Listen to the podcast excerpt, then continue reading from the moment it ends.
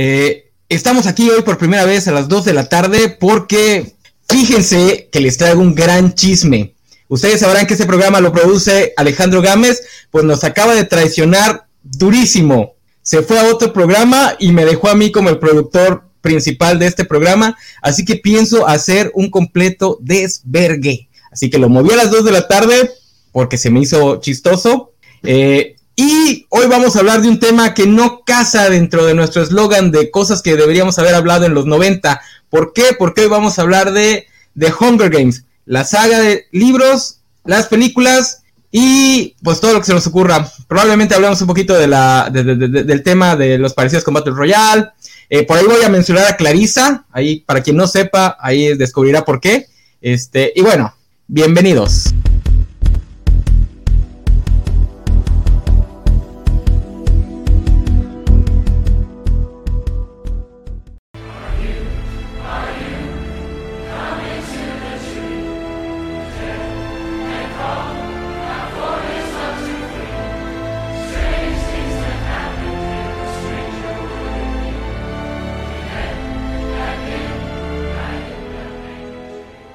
Y bueno, para hablar de, este, de esta temática hemos traído a una mesa muy diversa eh, de jovenzuelos. Hoy no somos rucasos, hoy somos jovenzuelos con excepción de el buen Valentín García. Hola Nano, ¿cómo andamos? Este, en efecto, como que de repente vieron que su mesa era muy late millennial, no realmente rucasos, rucasos no, no eran. Y dijeron, güey, necesitamos a alguien que sea ruco y que aparte le gusten las, que aparte sea chaborruco, que le gusten las cosas de los late millennial. Y pues mira, a mí sí me gusta este, cachando fuego y aquí andamos. Y bueno, este, traemos también desde España a una de nuestras corresponsales europeas. Este, bienvenida, Cachan. Desde el distrito de Madrid, España. Me presento voluntaria como tributo para hablar en esta covacharla. Ok. Y para terminar con la mesa, tenemos a la buena Sofía, que ya es miembro regular del, de Covachando, aunque está jovencita. Hola, aquí ya lista. También, si nos da tiempo, eh, a lo mejor tomamos un poquito de la precuela también para que sepan cómo hacer precuelas. También, ahí veremos, veremos si le soltamos spoilers o no, porque la mitad de la mesa no ha leído el libro y este, a mí me costaría mucho trabajo hablar de ella sin soltar unos spoilers muy muy grandes. Pero pues, ahí haremos el esfuerzo a un cuarto por ciento de esta mesa le encantan los spoilers y los agradece, así que ese cuarto de la mesa estará súper agradecido. Eh, lo que pasa es que el otro cuarto al que no le gustan los spoilers es el jefe, entonces... sí, no, no soy fan de los spoilers, ¿qué te puedo decir? Tanto que te burlas de la gente que se queja de los spoilers en Twitter, Martín. Ah, me, me burlo de mucha gente. Oigan, este, no sé si tengamos gente, porque pues, ay, mira, hay uno aquí. ¡Oh! Porque pues movimos el horario, entonces nuestros habituales pervertidos están durmiendo. El Félix me imagino que está empinado durmiendo, entonces. O trabajando. O trabajando, así es de los que trabajan. O comiendo. Félix ayer se salió muy enojado de los cómics de la semana porque le dije que, que, la promoción que estamos teniendo ahorita para regalar este cositas de Batman, que eh, a la salida les diré cómo participar, pero pueden echarle un ojo de una vez al nuevo Twitter Cobacho que es arroba mx la covacha como él ganó hace poquito, eh, yo puse la regla de que los últimos, los que han ganado algo en promociones covachas los últimos seis meses, este, pues no pueden participar completamente. O sea, puede tener una oportunidad de participar, pero hay chance de que participen más de una vez quienes no hayan ganado algo. Y lamentablemente es casi, casi nada más Félix. Entonces. Esto es como, como muy me recuerda, como este mecanismo que tiene Vale, me recuerda mucho como a los juegos del hambre, que si compras teselas tu nombre entraba más veces en la participación. Es como muy rollo juegos del hambre todo esto, ¿eh? Pues, pues mira, es, es, para que nos sigan en, todas las redes covachas, no nada más en la, en la, nueva, en la nueva cuenta de Twitter. Si todavía no lo hacen, es momento de hacerlo. Compren sus teselas. Y sigan a la covacha. La, cláusula Félix que puso el Vale en ese eh, en ese jueguito, pues ofendió al buen Félix. Muy mal, Vale. Em, empezando con la traición. Digo, hablando de que ya nos traicionó Gámez, tú traicionas al Félix. ¿Qué pasó ahí? Pero bueno, empezando con el tema. Este, pues tenemos que agarrar el toro por los cuernos. Eh, fuera de pantalla, fuera de transmisión eh, nos comentaba que sí quería hablar de eso, entonces vamos a empezar con las similitudes entre Battle Royale y los Juegos del Hambre, que es lo primero que le viene a la mente al 90% de los de las personas cuando dice Juegos del Hambre. Sofía ya leyó, vio la película, perdón, Biscochan también vio la película. Este, creo que ninguna de las dos ha visto la novela o novela ligera original, pero bueno, sí tienen bases para hablar de las similitudes. Sí, yo por lo que me está informando, además porque lo tengo pendiente para leer, el libro es súper fiel a la película, bastante, bueno, eh, al revés, y es que realmente el- la sinopsis o el argumento es como muy similar. Grupo de jóvenes, bueno, son 50, en este caso son 50 eh, clases que les llevan a una isla remota para que se maten entre ellos y el objetivo que tienen es como es un estudio para ver las, las, las técnicas de supervivencia, de lucha y demás que se pueden generar. Y viene a ser un poquito igual porque al final es adolescentes, solo un ganador, una historia de amor, sobreviven los dos, hay gente que está entrenada para ese juego, entonces... Spoiler. se- no, spoiler no.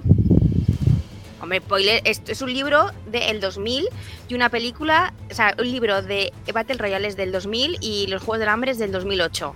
No hay spoiler ya. Era broma, Lo tú siento. sigue, mujer. Ha tenido mucho tiempo para leer los libros y para ver las películas. Recomiendo, por cierto, siempre leer los libros y luego ver las películas. Y yo encuentro muchas similitudes, pero aún así las dos sagas me encantan, me flipan y las puedo ver sin que me, me chirría un poquito, sobre todo porque la escritora de Los Juegos del Hambre dijo que ella no había escuchado nunca hablar sobre Battle Royale, ni lo había leído, ni había sido nada. Y es como, tía, no, has, no sabías nada de Battle Royale, en qué mundo vives, ¿no? Yo no sabía nada de Battle Royale hasta que salió de Hunger Games. Por dos. Yo, yo- yo también. ¿En serio? Yo sí que lo había visto antes, yo lo conocía de mucho antes. No, no, aquí, aquí como que, como que no había tenido mucho impacto. Digo, me imagino que los otakus hardcore sí la conocían, pero A ver, O yo sea, la conozco no- en parte porque no- el no di- director no es digo- Takeshi Kitano y Takeshi Kitano es Dios eh, en las películas japonesas eh, y sobre todo es Dios aquí en España por el programa de Humor Amarillo. Entonces ahí lo tenían. El chino Cudeiro. Humor Amarillo. Humor Amarillo, ya está aquí, ya está aquí. pues es, aquí es Humor Amarillo es lo más maravilloso que hay en el mundial. Eh, era un programa de pruebas de habilidades de chinos, bueno, eh, japoneses, aunque aquí eran chinos, que les ponían a hacer como pruebas de, en plan, saltar por unas... Como el white, Wipeout, ¿se llama? Similar. Bueno, pues es súper divertido. Buscarlo y el doblaje aquí en España era maravilloso. Y aquí yo por eso también sí que es verdad que conozco Battle Royale porque la que se quita no es cremita. Recomendación, tenéis que ver la vida de Kikiyuro. Ok, es buena recomendación, pero repito, la verdad es que yo, hasta que empezó la gente a decir, es que es una copia de ello. Ah, ¿en serio? ¿Existe? Y hasta ahorita no he leído ni he visto Battle Royale, o sea, también debo de aclararlo. Yo- me Para yo mí no- sí fue spoiler lo de hace rato. Perdón. A mí me pasó lo mismo que, que a Vale, o sea, yo la vi precisamente como pues por esto de que decían que era ahí como que una copia, una copia, una copia, y bueno, o sea, ya después cuando, según yo no eran tan parecidos, pero ya eh, como buscando una nota eh, y ya leyéndolo y como que refrescándome la, la memoria, sí tiene razón Biscochan, o sea, creo que, eh, insisto, las similitudes son como muy técnicas, o sea, como que la idea en general es muy parecida, pues porque están ahí en, en- en la isla matándose unos a otros. Ahora, la diferencia es que, por ejemplo, en, en Battle Royale, eh, si no mal recuerdo, no les, este, no les avisan y pues en los Juegos del Hambre ya saben y esto ya es algo que lleva muchos años pasando. Este también eh, les ponen rastreadores, entonces sí es más o menos como la misma mecánica, pero creo que el contexto es como ya muy. Entonces a lo mejor este Susan Collins sí estuvo ahí como un poco perdida como nosotros y muy, muy fortuitamente se le ocurrieron muchas cosas iguales. La, la razón por la que yo no quería tocar este tema es porque me puedo salir por una tangente enorme, así que voy a tratar de ser lo más rápido y conciso posible. Yo tengo un enorme problema con... Ya lo sé, por eso es que no lo quería tocar para nada. Yo tengo un enorme problema con esa cultura de los ñoños encontrando similitudes o encontrando este, copias. Porque primero que nada hay un sesgo muy grande. O sea, pueden ir a ver por quinta vez la misma historia de Batman nada más porque le cambiaron los detalles, que es lo que vamos a hacer todos y a todos nos va a gustar. Lo dejo en claro, es muy poco probable que no me guste la nueva película de Batman por todo lo que he visto. Me va a gustar, más que nada porque es una segunda versión de The Dark Knight de Nolan. Entonces, es imposible que no me guste. Pero bueno, podemos hacer eso, estar yendo a ver la misma estructura narrativa una y otra vez y otra y otra y otra y otra y otra vez con cosas que nos fascinan, como Batman, y nunca los vamos a llamar copias. Digo, los fans de superhéroes somos fans de un género que son la copia de la copia de la copia de la copia de la copia de Superman. El propio Batman es una copia de Superman. El propio Bob Kane lo admitía. Pero con cosas que no nos gustan tanto, especialmente si son cosas que agarran, un fandom de, de chavitas. Ah, ahí sí. Uh, copia. ¿Cómo se atreve a copiar algo taco? Y además me molesta mucho porque la cultura otaku y la cultura del anime en Japón no tiene ningún problema con copiar obras. O sea, un autor puede llegar y decir, voy a hacer exactamente lo mismo que Dragon Ball, pero el protagonista va a ser un ninja. Y cuando dice, güey, estás copiando Dragon Ball, te va a decir, sí, güey. Dragon Ball está chido, pero dije, estaría más chido si tuviera ninjas. Y pum, tienes Naruto. En Occidente sí hay esta, esta cultura de que, ay, no. Ajá. Dragon Ball no es como Naruto, perdona. es la misma estructura. Son ninjas. Pero es la misma estructura, es la misma estructura narrativa. O sea, todos los, los, shonen de ese tipo siguen la misma estructura narrativa de Dragon Ball y lo reconoce y no tiene ningún problema. Nada más le, es como un pastel, es el mismo, el, mismo pan con la misma forma, o como un cupcake, es el mismo pan con la misma forma, pero pues lo chido es el, frosting, que es lo que le cambias, ¿no? Y, y todos entienden que eso es lo chido.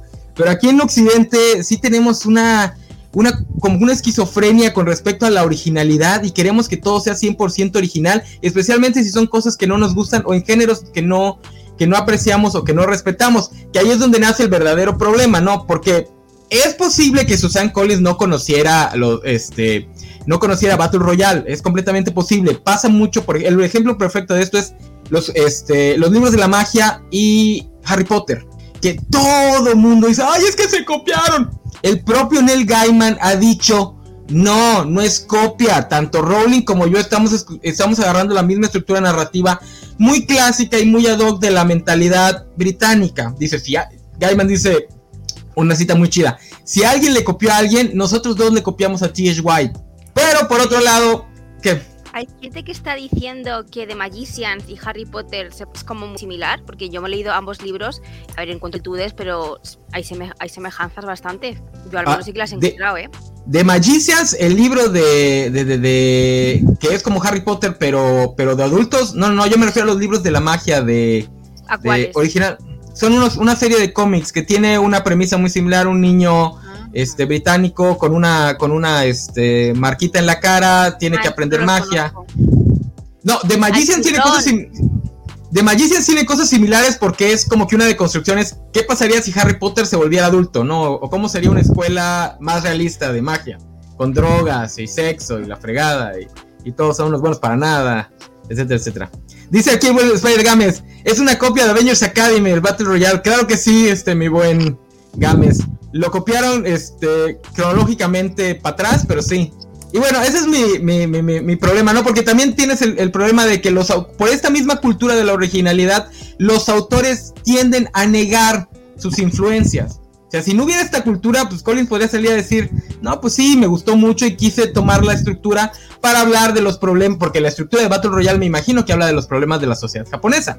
Collins lo hace con la sociedad gringa de la. Digo, me imagino, no sé, no lo he leído. No, no abarca tanto a eso. O sea, sí que te pone algo, pero ahí sí que es verdad que hay diferencias. Battle Royale no te viene a hablar como de la estructura política de nada, y en los Juegos del Hambre sí. Ahí yo sí que veo una gran diferencia. Y bueno, también hablando de Rowling, es el problema que tiene Rowling. Ella no acepta sus influencias. Ella te dice que sus influencias son Shakespeare y pura gente muerta que ya no le puede reclamar. Y este, a Úrsula K. ni la menciona. Este, al otro libro de que obviamente fue influencia para, para Harry Potter, tampoco lo menciona. Entonces, en ese lado sí, sí es problemático, pero en general, esto que hacen los ñoños de encontrar similitudes y creer que fueron este, Sherlock Holmes encontrando un plagio, siempre me ha dado mucha hueva. Digo, a mí, que me, a mí me encanta, de hecho, encontrar las similitudes en las historias para ver cómo salen las estructuras narrativas y cómo se forman y todo eso. Pero, pero en esta de, llamar plagios así nada más, me, me, da mucha, mucha hueva. Por eso es que no lo quería tocar. Pero bueno, ya hablando de la, de la, de la saga, ¿cómo la conocieron ustedes? ¿Cómo llegaron a ella? The Hunger Games, yo creo que yo llegué, pues es que en, en, la, en la década del 2010, de los 2000, 2010, como que hubo esta raro late millennial, este, como esa modita de, sagas eh, literarias, de, de sagas de libros de John Adult, que yo siento arrancó con Harry Potter y en esa misma época eh, pues, tenías varias amistades de Eh, Biscochan es una amistad que hice por, por el libro de Harry Potter, ya lo hemos mencionado. Estamos en un foro en el que habla, en un foro en el que hablábamos de muchas cosas y entre ellas hablábamos de libros y de, de otros temas. Este, en, en esa misma, en, en, en, ese mismo círculo de amistades, probablemente alguien me habrá, me habrá hablado de, de, Hunger Games de la misma manera que me hablaron del juego de Ender, que me hablaron de, de Crepúsculo, que me hablaron de varios. De hecho, particularmente de Crepúsculo, sí me acuerdo quién me la recomendó. Este, porque, porque me dijo, ya lo terminaste odiando. ¿Quién fue? ¿Quién fue? ¿Quién fue? Eh, se, se, llamaba, eh, se llama Carolina Bojorques, esto si la, la recuerdas o la conociste, eh, se, eh, se, llamaba la Bojorques en el foro.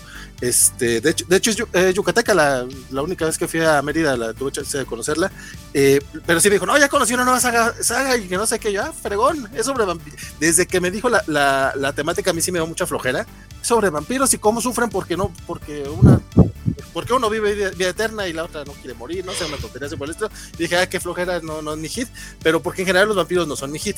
Eh, oh. Y Hunger Games, no recuerdo quién me la recomendó, pero probablemente fue en ese mismo. O sea, a ti te recomendaron la saga mucho antes de que salieran las películas. Sí, sí, le, le, leí los libros antes de las películas. Okay. Yo, yo hice lo contrario que recomienda Biscochan. Yo empecé viendo las películas porque salieron en TV Azteca la primera.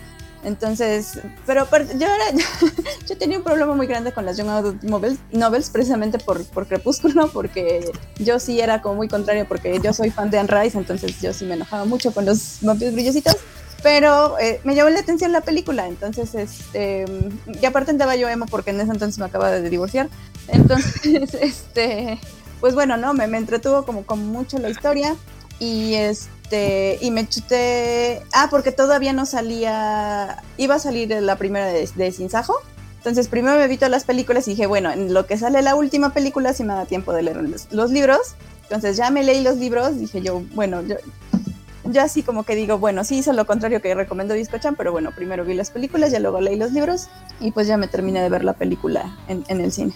Oye, nada más un adendum a lo que, tú, lo que acabas de mencionar y totalmente innecesario, pero eh, la razón por la que los vampiros no son mi hit son justamente por las novelas de Anne Rice, ya lo dije.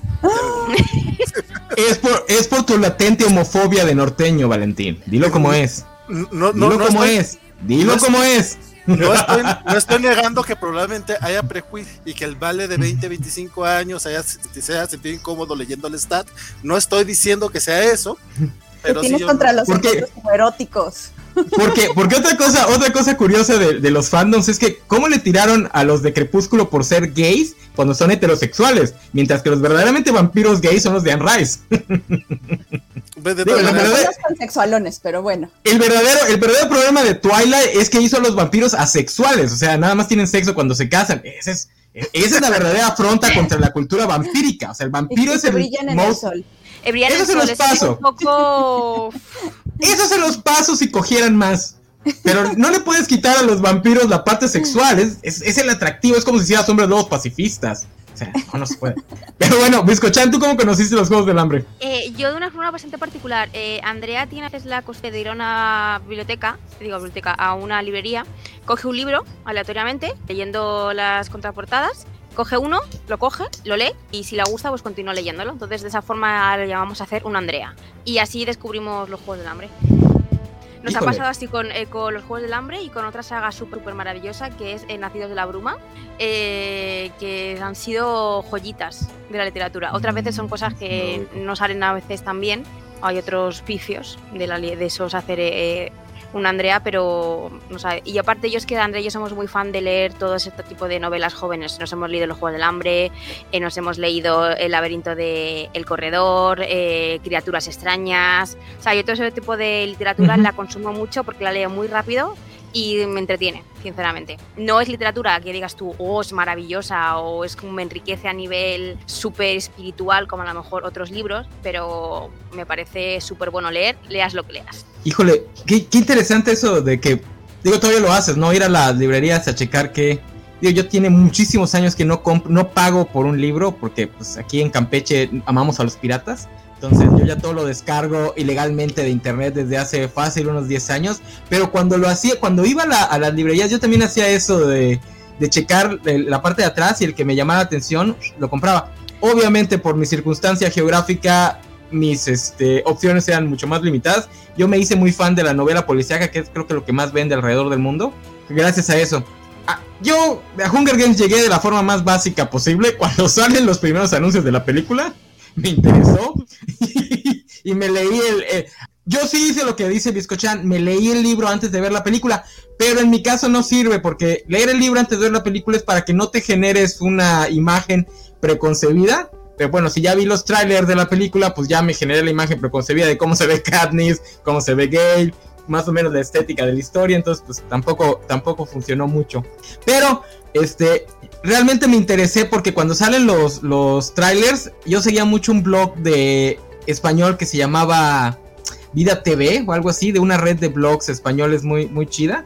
Y hablando de copias, es una de las cosas que yo quería copiarle para, para la covacha. Quería que fuera como el blog de, esa, de ese círculo de blogs, el blog comiquero, que era parecido a la cárcel de papel, pero no a la cárcel de papel, no me acuerdo cómo se llamaba. Hablando de gente que copia otra gente, siempre quise que la covacha se pareciera a ese blog. Que bueno, ya no existe, la covacha sí, entonces al final terminamos ganando. en tu cara, ¿cómo se llama? En tu cara, blog español cuyo nombre no recuerdo. ¡Toma! No, estaba muy bueno, estaba muy buena esa red de blogs. Ese Vida TV estaba muy padre. Y ahí fue donde yo por primera vez vi los Juegos del Hambre. También ahí fue donde por primera vez vi Game of Thrones. igual cuando iba a salir la serie. E igual me leí los libros antes de que saliera la serie. Mira, Juego de Tronos fue otro Andrea. Eh, también lo encontró así de la, en, la, Híjole, qué, qué, suerte vivir en un lugar donde tus librerías. Tiene una este, manita para elegir libros, para elegir sagas. Tiene una manita ella. ¿Cómo, los, cómo me los elige? Eh, qué suerte vivir en un lugar donde tus librerías traen cosas más, este... Digo, pero aquí nos llega hasta que ya se hizo popular, entonces ya, ya las conoces, ya las vas a comprar a sabiendas, así de, de que le encuentres. Güey, encontrar el Señor de los Anillos antes del 2000, acá en México era ah. imposible. Güey, yo todavía conozco gente que hasta bien entrados los 2000 todavía te decía, es que el Señor de los Anillos no lo conoce nadie aquí en México. Dice, ¿quién va a conocer eso? Nadie nunca lo había conocido. Yo, yo tuve, de hecho, para, para el Señor de los Anillos, eh, no sé si fue para la comunidad del anillo, para el Hobbit, este, lo encontré en internet y lo, pinche Valentín, eh, lo, lo, imprimí completo en hojas de máquina, de, máquina normal, lo mandé este engargolar y así fue como me lo leí. Yo así leí Harry Potter 1, ¿eh? True Story. Bueno, mira, vale, para que no te sientas tan ñoño, yo hice eso, pero con la serie completa de libros de historia de Asimov, que son como 12 libros, así me los leí todos. Te mamaste. Sí, sí. este, bueno, pero ya, ¿qué pasó? No, la manita de la señorita Belón que está levantando ah. a través de Twitch. Mi manita dice. Es porque las, eh, elige sagas literarias. Su la mano. Ah, espérate, es su manita literal de manita, pero es que aquí yo entiendo manita como hermanita. Y yo pensé que estaba hablando de Biscochan. nadie dice, nadie dice mano aquí fuera, sí. de la ciudad de fuera de la Ciudad de México. Ah, perdón, mi, mi, mi mamá chilanga, perdón. Entonces, yo escucho manita y enseguida, enseguida pienso en hermana. Bueno, Sofía, pero también este, la Puebla es así como un tumor de la Ciudad de México. Ciudad de México. La Ciudad, ah, la ciudad de México va de Querétaro a Puebla. Algo así. Y dicen que hay una calle que se llama Tlaxcala. Tlaxcala le pusieron a la, a la, este, a la, a la escalera eléctrica. Luego te este, contamos de Biscochan para que no te quedes Vale, sí, sí, sí, sí, sí, luego. Ah, no, nos tiene que contar después este cuál es la Tlaxcala de España, porque todos los países, todos los este, países tienen un Tlaxcala. Este, pero ya entrando entre no te contamos el chisme. ya entrando, ya entrando a la temática, antes de entrar a la temática, dato curioso, lo quería corroborar para que no vaya a decir una barrabasada. Pero, ah, pero eso es cobachando. Puedo, puedo decir más los datos. Dato curioso, Susan Collins fue guionista de la serie Clarissa. Ahí empezó su chamba de escritora. Clarissa, la que se parecía mucho a otra serie. Clarissa lo explica todo. Clarissa se parecía mucho. Yo es que aquí yo. Pocky Booster. Pero sí, sí, sí. Y un poco también a Blossom. Y a Sabrina. Era una mezcla entre, eh, entre Sabrina, Blossom y como era como una especie de todo. Estaba igualita Sabrina. Sí, igualita, igualita. Nada más que un poquito más joven. Nada más que un poquitito más joven.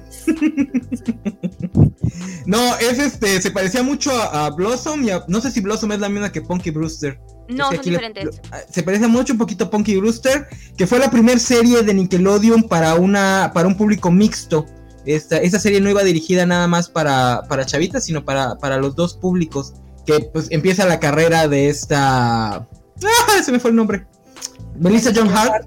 de Melissa John Hart, ahí es donde empieza su carrera. Después, inmediatamente saliendo de Clarice, empieza a ser Sabrina, que es realmente por la que se hace famosa. Este, ya después se convierte en una loquita cristiana que hace películas de sobre el poder de Cristo salvándonos y cómo el ateísmo es satánico. Pero bueno, este, por eso es que yo no quiero un revival ni de Clarice ni de Sabrina. Dejen a la señora en paz allá en sus películas cristianas. No, este, no le pongan el foco, por favor. Pero bueno, ahí empezó esta, esta Susan Collins y me parece relevante porque yo creo que la saga literaria por ahí tiene una cierta temática sobre cómo se trata a las personas dentro de la industria del entretenimiento. Obviamente con específicamente a las mujeres, pero en general. Por ahí yo, yo siento, en mi, en mi última relectura, sentí que había ahí por ahí un cierto comentario al respecto. Y se me hizo curioso porque ella empezó trabajando en la televisión en una serie de una este, actriz, es una actriz femenina. Es que Clarisa, como digo, que Clarisa llegó, yo la veía como esporádicamente, no pegó tanto. Eh, ¿En qué año llegó allá? ¿97? ¿94? Eh, Aquí llegó en el 97, me acuerdo mucho. Yo acá ubicaba a Clarisa saliendo al mismo tiempo que Sabrina. Sí, de hecho, de hecho eh, no sé, aquí. Yo es que aquí sí llegó, llegó como a capítulos sueltos, eh, no, no llegó como mm. potente. Aquí tampoco pegó, como dice bien el Vale, aquí creo que salió cuando ya estaba pasando Sabrina en televisión abierta, y aquí dice nada más la pasaron en el canal de Nickelodeon que es de cable, entonces no creo que haya pegado mucho. Pero yo, yo vamos a serie, es, es hermosa. Y aguanta bien la revisión, ¿eh? Si la ven ahorita no está, el humor no está muy soquete. Está, sigue estando bastante entretenido. Pero bueno, ya hablando de los Juegos del Hambre propiamente, ¿quién quiere empezar sobre, pues que la trama del primer libro? Yo que haciendo reseñas soy muy mala, así que cedo el turno a otra persona. Sofía, ¿te la avientas? A ver, resumen rápido. Este, pues bueno, eh, son estos chicos que viven en una sociedad post-apocalíptica. Todo siempre es post-apocalíptico. Entonces, este, están los 13 distritos que en lo que sería Estados Unidos. Y entonces está como el más importante que es el Capitolio. Y entonces, como tuvieron ahí unas guerras civiles, entonces eh, la solución no nos vamos a meter en, todavía en la precuela, pero bueno, una de las soluciones que tienen es que este, se hacen unos juegos donde cada distrito ofrece dos tributos y entonces tienen que pelear entre ellos y, uno de ellos solamente es el ganador, ¿no? Entonces nos cuentan la triste historia de este Katniss Everdeen, que pues su papá se murió, eh, ella vive en el distrito 12, que son el distrito minero, entonces su papá se muere y este, ella, digamos, eh, su mamá se deprime mucho, ella se tiene que hacer cargo de su familia, su mejor amiguito también, que es este Gail, también se hace cargo de su familia y se quieren mucho y se quieren dar sus besos, pero sorpresa, ¿no? Cuando los eligen para los juegos de ese año, pues quien sale ganador es su hermana, entonces ella se ofrece como tributo. Eh, también agarran a un chico X ahí, que ya después nos vamos a enterar que sí tiene que ver algo con ella. Ya se van a los juegos y ella al principio tiene que hacer toda esta trama de estarse enamorando de él, pero pues sí, como que sí le empieza a hacer la cosquillita. Y pues bueno, al final este, terminan fingiendo que son una pareja muy hermosa y muy feliz para, para salvarse, ¿no? Eso en, términos generales. Eh, aquí, como dices tú, pues sí, la, la, película todavía tiene como más conexión con, con el libro. En el libro... Eh, no se habla tanto de la cuestión política en este momento, más bien eh, a partir del segundo ya es cuando empieza a ser como, más evidente. Y pues bueno, eso sería como básicamente el, resumen rápido. Muy bien, sí, sí, está bien. Y sí, la película y el libro se parecen mucho, no hay grandes, grandes diferencias. Digo, como fans sí le vamos a encontrar muchas diferencias, ¿no? Por ejemplo, lo de las teselas que mencionaba este Vizcochan al principio no aparece en las películas, que para mí es un gran, gran error porque le quita el comentario sociopolítico, que como bien dices, en el primer libro no es muy obvio, es bastante sutil, pero en el caso de las teselas ahí está muy claro. Entonces, como se lo quitaron, pierde por completo la historia ese comentario sociopolítico, porque para los que no han leído el libro, cuando, eh, antes de eso, lo de los tributos es este es copia de, de, las historias de los atenienses y, el Minotauro, porque así eran antes eh, los, los griegos eh, se ponían a, mandar este, jovencitos a morir, nada más porque pues, se les hacía padre a los gobernantes. Y, este, no como... y según Susan Collins es parte de sus... no, menciona Battle Royale, pero sí menciona el mito del Minotauro y, a Teseo. Y a Teseo. De hecho, las Teselas, me imagino que por eso se llaman así. Ah, pues, este, ah, ah, y bueno, el chiste es que el Capitolio le pide a cada uno de los 13 de los 12 distritos eran originalmente 13, pero en la última guerra civil este volaron, le hicieron lo que Putin le va a hacer a Ucrania, se lo hicieron al, equipo al distrito 13. Ojalá este, no, eh, ojalá no. Aunque el Distrito 13 luego acaba muy bien, ¿eh? El Distrito 13 luego acaba. Cuidado. Por eso. Distrito 13. por eso, por eso. Este, bueno, le, le, eh, nada más son 12 distritos al inicio de la historia. Entonces, a cada distrito le pide dos muchachos, un hombre y una mujer. Pero en la novela, a diferencia de la película, te cuentan que lo que hace, lo que hacen dentro del, de los distritos es que les pueden dar un poco más de comida a los que metan su nombre más de una vez. Entonces, por X cantidad de comida tienes que meter una vez tu nombre. Entonces, mientras más comida extra pidas, más veces tiene que ir tu nombre. Y esto lo sabemos cuando Gale y Katniss están hablando de que la, historia inicia el día del Ripping, el día en que van a sacar a los elegidos de ese año. Entonces están hablando y Gale le dice que su nombre está 43 veces en el, eh, en, la, en, el bowl de, de, para elegir. Entonces las posibilidades de que él salga elegido son muy altas. Porque Katniss está preocupada de que ese era el primer año en el que va a estar su hermana. Porque la edad es de los 12 años a los 18. Entonces su hermana ya cumplió 12, ya le toca entrar por primera vez al Ripping. Entonces está preocupada porque no es lo mismo preocuparte por ti que por preocuparte por alguien más. Katniss también está varias veces en su nombre. eh, Su nombre está varias veces en el Entonces, es- el nombre de, de Katniss está 24 veces y en el libro 24 te dejan veces. bien claro que ella es como que su obsesión es proteger eh, a Prim para que ella nunca coja teselas y que solo las, eh, las coge ella y que ella no coja nunca para que su nombre salga las menos veces elegidas. Sí, y así es como te presentan esto, porque Gale la está tratando de tranquilizar, es decirle, solo es una, solo está su nombre una vez, es más probable que salgas tú o que salga, y es más probable que salga yo, por, justamente por eso, porque Katniss, Pero de hecho, motiva- en el libro, eh, que me lo leí hace, me lo, lo estaba leyendo estos días atrás, solo he llegado a los 10 primeros capítulos, ella ni siquiera se plantea la posibilidad de que Prince salga elegida porque su nombre solo está una vez. Y Una cuando vez. sale el, y cuando sacas su nombre es cuando dice, ahí va. Que Prim podría eh, salir, pero ella realmente dice "Es que es una posibilidad entre no sé cuántas. Su nombre, como que no se lo llega a plantear como algo. Le preocupa todo lo de la cosecha, pero su preocupación de que salga eh, su nombre para ella es como súper eh, mm, improbable. sí, pero creo que en la, en la- es que me acuerdo que le, que le dice Gale, nuestro nombre está más veces o algo así. Yo no me acuerdo, no me acuerdo bien de esa parte. Eh, En la película solamente le dice, es que mi nombre está 43 veces gay, le dice a, a, a Katniss. En el libro sí ya es cuando te explica lo de las teselas. Lo de las teselas, sí, sí. Lo, ha, lo ha pedido varias veces y ya por eso. Por eso no se entiende mucho en la película que, o sea, que sí tiene que ver. Ah, sí, cierto. Y a mí- No lo mencionan. Hubo varias cosas. que, eh, esta semana me reví las películas justamente con intención de, de este programa, porque no iba a alcanzar a leer, a leer los libros. Dije, bueno, mínimo veo las películas. Y varias cosas que yo recordaba no pasan en las películas, pero esta no la caché. Ahorita voy a mencionar las otras. Es que es- Este- es muy... su-. No, no, no, vas, vas, vas, vas. Es, es que es muy sutil, es algo muy sutil. A mí, a mí me molesta porque a mí sí me gusta mucho lo, lo de las teselas, porque además de plantearte todo el dilema de- del Capitolio como los malos, también te plantea que dentro del Distrito 12 hay una jerarquización de clases. Entonces no es tan fácil como, ah, los del Distrito 12 son todos buenos porque son todos nobles mineros y la fregada, sino que ahí dentro del mismo distrito o sea, porque así funcionan realmente las, los gobiernos opresores, ¿no? Tienen que tener en cada nivel sus propios chalanes, hay que vivan bien con respecto a los demás, que son los que los ayudan a mantener el poder. Nadie puede gobernar desde una capital. Entonces a mí eso me gustó mucho del world building. De hecho, en la película, eh, el sinsajo, lo de el broche, eh, los libros se lo da la hija del alcalde. Y en la película, no. Gran error. Híjole, y esa parte también es importante para el desarrollo de Katniss por, porque la amistad, no, y después en la después en el en el libro precuela te cuentan la historia de ese de- bueno, no te cuentan la historia, pero dentro de la historia se mencionan unas cosas que añaden al trasfondo del, del, del broche del sinsajo que porque si recuerdas en los libros te dice que era de su tía, De su tía. su tía que fue un que fue un tributo.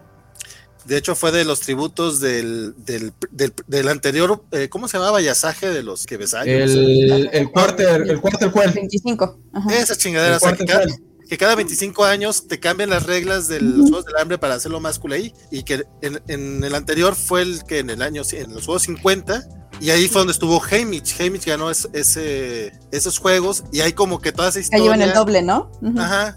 Hay Sí. toda esa historia entre la tía de Match, se llama la niña que le regala Eh, el March. sinsajo a Katniss, pero sí, ah, cuan- cuando, la vi en su momento, o sea, hace casi 10 años, este, recuerdo que me molestó mucho ese cambio, pero muchísimo. Y ahora que lo volví a ver, como que sí lo entendí porque pues tenía que, porque a ese personaje lo, lo quitan completamente de la historia, y es que aunque es relevante para el personaje, si dices, bueno, pues, en una historia de dos horas veinte, pues te tienen que meter otro personaje y otra historia. Y de hecho, todo el tema de, de los juegos de los, de los juegos 50 de Haymitch no te los mencionan. Y ese también estuvo muy feo porque eh, pidieron doble tributo, eran en lugar de entrar dos personas por distrito, entraron cuatro. Estaba feo. ya. Estaba feo. Sí, para el plot no es muy importante porque realmente si lo quitas no afecta en nada a la trama. Pero para todo lo que es la, los mensajes y el tono y conocer más a más profundidad a los personajes sí era súper importante porque toda esa trama ayuda también a que entiendas a Haymitch porque es así. Porque Haymitch en, en las películas pues, pues, pues, se ve como que demasiado ojete. Pero en los libros sí vas conociendo por qué es así y sí entiendes que pues es un tipo que tiene un PSD súper profundo y además de ser alcohólico. Pero sí, claro, al principio tú cuando te lees eh, los libros no entiendes por qué Haymitcher, si luego lo entiendes y Dios mío por lo que ha pasado este hombre, normal que haga esto para sobrevivir porque claro, se te tiene que dejar traumado, o sea, yo mato a una cucaracha y ya tengo mm, mal karma, o sea, eh, y es una cucaracha, pues si tengo que matar a alguien, o sea, mm, cuidado. Y lo, de, y, lo de su, y lo de sus juegos del hambre, aunque él no es el que termina matando a la compañera de distrito, porque, la, la mata otra persona, a él sí lo afecta porque al final sí logran hacer como que una medio alianza y ya son de los últimos y sí lo afecta ver morir a, su compañera que además es un, es un trauma que va a revivir cada año porque como él es el, entrenador, cada año va a mandar a morir a dos muchachos una y otra y otra y otra vez, que es algo que entiendes a partir del segundo libro, porque en el primero sí, en el primero que queda como un ojete. Fíjate que este, pero es, yo creo que también es parte de la gracia de, este Woody Harrelson, que aunque no te lo dicen textualmente, sí está ahí, o sea, sí lo ves al vato todo, todo oído, todo, o sea, sin intenciones de ayudarles, porque sabe que los va, o sea, porque a fin de cuentas, los del distrito 12 son el distrito más pobre y el distrito más jodido, y, y esos son la carne de cañón, o sea, todo el mundo espera que los, que los mineros sean los primeros en morir. Y sí, sí, sí te lo transmite, creo, totalmente Woody Harrelson. Y todavía hay, un comentario eh, eh, justamente al inicio de la segunda, de la segunda película, no me si viene en el libro, pero que, que, que le dice esta Katniss a Haymitch que ya se quiere Así como que no, yo quiero que termine la, la, gira de Victoria ya para poderme desentender. Y no, güey, no, entiendes, nunca te bajas del tren. Esto es para toda la vida, porque realmente yo cuando terminé esto digo, ya está, pues acaba el libro, no pasa nada, pero lo tiene que revivir como todos los años, es como súper... Es como una tortura a nivel ya que para que todos los... Es que es, como... Es el poder que tiene el Capitolio. Al final eh, obligas a todo el mundo eh, a que lo vea. Eh, a que lo gocen, a que sea como una fiesta, a que, y es a lo mejor el año pasado ha muerto mi vecino, o este año está mi hijo, es que es muy fuerte y, es obligatorio para verlo a todo el mundo. Y la manera en la que...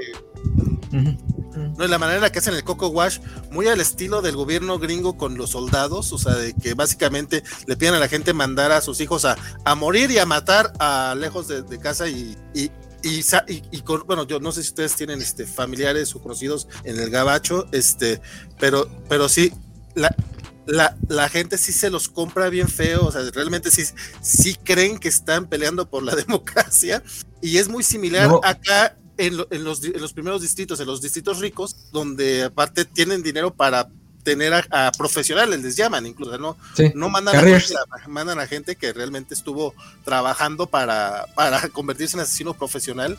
Sí está, yo, esta sí es, o sea, entiendo que es una Young Adult y todo, y tiene el tema del romance y bla, bla, bla, lo que tú quieras, pero a mí se me hace que es una, es una de esas novelas que no, como que no tienen el, eh, la, eh, no, no diría respeto, pero no sé, la, valoración real, o sea, en cuanto a todas las críticas que tiene, como que mucha gente se va por el lado fácil de, ay, es que es la Mary Sue, es que es nada más cualquier cosa. Y güey, ni es una Mary Sue, Katniss es un personaje falible, este, y aparte puedes entender completamente. Odioso. Katniss llega a ser odiosa. Porque es. a mí y es muy humano. Humana. Sí, o sea, es que hay, hay, hay momentos en la historia en las que Katniss está eh, nada más lo mueve la supervivencia de ella y su única el este, final, cualidad el final sobre todo el final es superhumano su única cualidad heroica es su amor a su hermana y el resto del mundo. O sea, si a ella le dijeran, matamos al resto del mundo, pero salvamos a tu hermana, tú sabes que diría que sí, sin ningún problema. Yo, yo amo ese tipo de personajes, pero tienes razón y qué bueno que lo mencionas porque es la razón por la que aproveché que, cuando Sofía me dijo que también le gustaba, aproveché por plantear este programa, porque no sé si han notado, por lo menos en la, en la esfera gringa, de unos años para acá, han querido como que hacer una revalorización de Twilight, porque pues, obviamente muchas de las críticas eran misóginas. La, la, obra no es buena y sí es criticable, pero el 90% de las críticas a Twilight eran pura misoginia. Entonces han querido como que revitalizarlo, eh, redescubrirlo. No funciona porque, pues, por desgracia, la saga es malona. A mí me gustaría que hicieran eso con The Hunger Games, porque si bien es parte de un género que sí ha entregado muchas basofias, eh, digo, pero, también como, como fan del, del, cómic de superhéroes no podemos este, hablar de, quejarnos de otros fans, por Dios. O sea, los, los, fans de Batman llegan a decirte, es que Katniss es un Marisu, no como Batman que todo lo resuelve con el poder de su inteligencia. O sea, güey, son fans de Batman. Más Marisu que Batman no existe. Exacto. Es, pero bueno, a mí sí me gustaría que hiciera una revitalización porque además de que, bueno, como dice Discochan, no son obras literarias súper profundas y, y súper intelectuales, pero los temas que aborda esta historia le van muy ad hoc al mundo del 2014 para acá, especialmente ahorita que estamos en una, este, en una guerra en Europa. Todo lo de la propaganda y cómo la propaganda es importante dentro de... La, o sea, las guerras no nada más se ganan a madrazos, también se pueden ganar o perder con la propaganda. Eso lo aborda la historia y pues sí, merece. Es interesante como en el segundo libro te todo lo de, la, lo de la propaganda que yo no me lo esperaba y ahí cuando ya dices, vale, no tiene nada que ver con Battle Royale. Porque ya no tiene nada que ver. Ya como que se desliga y ya es otra, es como una trama propia suya y me parece todo lo que hacen, a mí me encanta. Lo de las propagandas, cómo cuentan los secretos, va, brutal. Y tal vez tal vez a los países, bueno, la mayoría de los países no somos, no son países este, colonialistas. En México no se los paso tanto porque tenemos muchos familiares en el gabacho. Pero como bien dice Vale, quien tenga un familiar en el gabacho con la capacidad de enlistarse en el ejército gringo, sabrá lo inmensamente potente que es la propaganda militarista de los gringos. Creo que a veces no lo contemplamos en su realidad. A veces desestimamos las críticas a la propaganda militarista en cosas populares, por ejemplo el MCU, porque nunca hemos visto lo mucho que les lavan el cerebro a sus juventudes. Yo lo digo porque tengo un primo que toda la vida quiso meterse a los Marines. No lo dejaron porque tiene una, pierna lastimada. Pero ahorita está trabajando de soldador para el ejército gringo. O sea, él su sueño de vida es trabajar para el ejército gringo. Entonces, el nivel del impacto de la propaganda militarista gringa, creo que a veces no la tenemos muy consciente. Realmente no exageran estos creadores cuando hablan de la propaganda y cómo afecta. Al contrario, a veces hasta son hasta le bajan dos rayitas para que no este no los critiquen tanto los, los ultraderechistas gringos, pero sí está canijo. Yo me, eh, cuando yo me di cuenta de ese tema, eh, fue el día que Estados Unidos invadió Afganistán, hace 20 años ya. Estábamos viendo la tele, eh, un, un, amigo mío, un primo de él que, que, estaba de visita, que venía del Gabacho, y yo, y el vato estaba festejando como si su equipo hubiera ganado el Supertazón. Sí, como debe ser, yo, güey están invadiendo un país, no te estás dando cuenta del, o sea, del, aparte después de que medio mundo le pidió que no lo hiciera, que todo, o sea, que, que hubo este, peticiones de la ONU, de, creo que hasta el Papa salió, o sea, todo el mundo se les estoy diciendo, güey, no hagas esto, no hagas esto, y les valió madre y fueron a invadir Afganistán aunque no tuvieran pruebas de nada y, nomás dejaron el país hecho mierda, este, pero el vato estaba súper contento porque eso era lo que tenían que hacer porque iban a llevarles democracia a Afganistán. Y yo, güey, ¿en qué momento estás hablando de democracia? O sea, ¿cómo, cómo, cómo tergiversan el hecho de que vamos a ir a detener a Bin Laden cuando y ni siquiera digo los, los, motivos reales, los que uno cree que son los reales, este, sino que de repente era vamos a detener a un criminal de guerra, a, vamos a llevarle democracia a Afganistán. ¿En qué momento sucedió eso? Y, vale, y, eso todavía es pasable. Problemático lo que están haciendo ahorita, que a huevo quieren que la OTAN se meta a, a darse madrazos con los rusos, cuando ya todos vimos que lo que ocurre cuando los gringos tratan de, pacificar una zona. Este, todavía en el 2001 les voy a decir, bueno, tenían muchos años que, que, no hacían una guerra, no había habido una guerra tan grande desde la caída de la Unión Soviética, estábamos chavos y se nos hacía fácil, pero ahorita el 2021 sí está canijo, pero así de fuerte es la propaganda gringa, o sea, sí está pesada. Aquí nos pregunta el buen, el buen Gámez, dice, ¿La obra se desarrolla en un país o los distritos están en todo el planeta? Buena pregunta, Gámez. Nadie sabe con certeza. Sí, Pero sí dice que es donde está Estados Unidos. Es en Estados Unidos. Lo que pasa, lo que pasa es que hay algunas. De, repente hay algunas teorías que ponen uno de los distritos en la frontera con México y otro de los distritos arriba en Canadá. En Estados Unidos, ¿eh? te lo dicen, ¿eh? en, el, en el primer libro te lo dicen. Es en Estados Unidos. Esta es una guerra mundial, bueno, una guerra mundial, eh, una guerra, se crea el Panen con los tres eh, distritos y desde el distrito que está el, el Panen, que es el Capitolio, bueno, el, Capitolio donde se elige el Panen, está rodeado justo donde eh, las, ro las rocas estas que tienen las caras de los presidentes. Monte Rushmore, sí está. Pues ahí está eh, el Panen. Lo que pasa es que, que ayudó a ganar eh, la guerra contra el distrito 13, la, Lo- lo que- la localización. Sí, sí, yo, yo igual, yo igual lo interpreto como que todos están dentro de Estados Unidos. Lo- pero lo que pasa es que las novelas se refieren a Estados Unidos como Norteamérica, que es una forma en la que los gringos se refieren a Estados Unidos. Y, y por las distancias, muchos calculan a uno de los distritos en Canadá y a otro en México. Creo que el distrito 4. Este es. Y nunca lo han, nunca, que, que yo sepa, nunca lo ha este negado el autor. Entonces, como que de repente sí hay quien lo interpreta como que es toda Norteamérica. Yo personalmente lo interpreto nada más como Estados Unidos porque sé que los gringos cuando dicen América o Norteamérica se refieren a Estados Unidos porque, Porque así es. porque así es. Que, que el, seguramente esta Collins dijo, ay, pues estar aquí ya, o sea, no, ni se puso Ajá, sí. Ni en fronteras, ni, ni, ni en distancias, ni nada. Pone, esta es una guerra, así que Estados Unidos es una guerra el espacio. Que, que por cierto, eso es una crítica relativamente válida al world building de Collins porque pues no, no se mete a crear un, un mundo muy interconectado. Yo personalmente no lo veo como algo malo, no todas las historias tienen que tener un world building detallado, no todas las historias merecen un mapa y se los dice a alguien, a mí me fascinan los mapas de, de- de fantasía, Eh, las historias que no tienen mapas detallados de fantasía me enojan mucho porque realmente me gustan mucho los mapitas así. y A mí quiero que cuando también me- me gusta verlos. Me da Quiero que flojera. cuando men- quiero que cuando mencionen una ciudad pueda ir al mapa a ver la ciudad y sepa dónde está con relación a otras ciudades.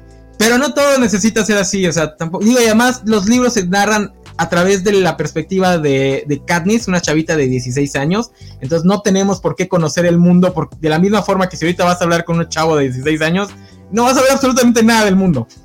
Y aparte, ella te lo dice que en los que ella, por ejemplo, en su colegio, la historia que da es historia sobre el panen y no les enseña nada más que sobre la minería, porque como distrito eh, es minero, solo les enseñan cosas sobre la minería. En otro, en el distrito, por ejemplo, en el 11, que es de la agricultura, es historia sobre panen más cosas sobre la agricultura, que tampoco de ellos tienen como una cultura muy amplia porque el gobierno no les interesa que tengan esa, esa cultura, entonces tampoco les están educando. Y aparte también es es también es parte de la estrategia de- del mismo Capitolio, ¿no? O sea, que todo- todos los distritos estén como separados unos de otros y se estén dedicando a lo suyo y no se den cuenta, ¿no? Pues de que ellos son los, los opresores. Sí, por- ah, creo que esto no se menciona en las películas, pero. O no me acuerdo, pero en los libros se deja muy en claro que no hay contacto entre distritos. Eh, Lo mencionan Los- como a la tercera y ya así muy, muy poquito.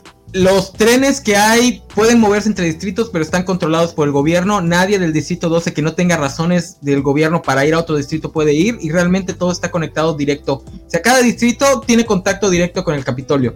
Y entre distritos es muy, muy, muy poco el contacto. Entonces, y además la tecnología está muy, muy controlada. Tienen señal de televisión. Digo, esta obra se escribió en los 2000.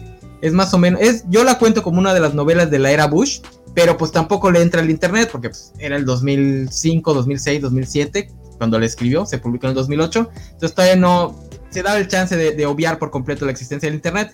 El único, el único, la única más media es la televisión y está cuya señal está controlada por el Capitolio. Entonces, sí, o sea, la ignorancia de las personas en, en Panem es enorme, que además es una bonita puya al sistema educativo gringo, porque digo, es una- un, un reducto al absurdo, pero pues a los gringos también los educan nada más para saber lo que le interesa al gobierno y su chamba, no como aquí en México que sí nos dan educación de calidad, ¿verdad, Valentín? Obviamente. Y con, y con- con cada nuevo plan de estudios, todavía más. Todavía más. No, digo, no, no, este, es- le digo, el Capitolio es un reducto al, al absurdo, pero tampoco está tan alejado de la realidad, por desgracia.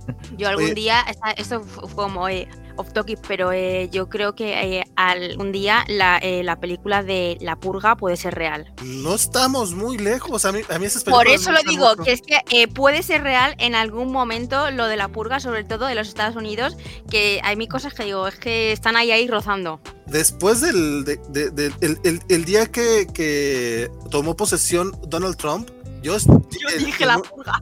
En un ratito pasa, o sea, porque sí hubo muchas manifestaciones bien pendejas a ese nivel. Y ¿Tromo? la, la, toma de posición de Trump o la de Biden? No, la de Trump, la de Trump. Ah, la, bueno, la de Biden también pasó algo similar. En la de, en, la de Biden sí lo intentaron. En la de Biden sí. Sí, pero ese estuvo más pendejón, porque ese fue como al Capitolio. En, el, en, la, de Trump fue eh, personas a personas, o sea, que si desmadraron carros, que si pintas, que si mm. eh, acosaron a personas este, que no parecieran anglosajones, que no parecieran este, caucásicas, estuvo, a mí sí me dio miedo ese día, sobre todo porque también tengo amigos que no compran la, propaganda militar y que estaban ahí en ese momento y que sí era como, es que está bien, todo bien. Sí, por eso es que, por eso es que a mí, yo, a mí sí me gustaría que hubiera una revisión cultural de los Juegos del Hambre, porque sí está muy ad hoc para lo que ha pasado, o sea, Colin sí tuvo un buen colmillo para, digo, lo digo, yo lo cuento como parte de las novelas de la era Bush, junto con The First Law de Abercrombie, este, Crónicas de un asesino de reyes de Rothfuss, son historias que ya vienen con la oh. mentalidad posterior a la... ¿Eres fan de, de las de Rothfuss? ¡Yay! Encontré otro fan de las novelas. es que aquí nadie la conoce, entonces de repente pongo cosas de, eso y nadie, nadie, lo entiende. También fue manita de Andrea. Ah. Muy buenas, muy buenas. Este, por desgracia no se ha terminado, así que. Eh, pero bueno.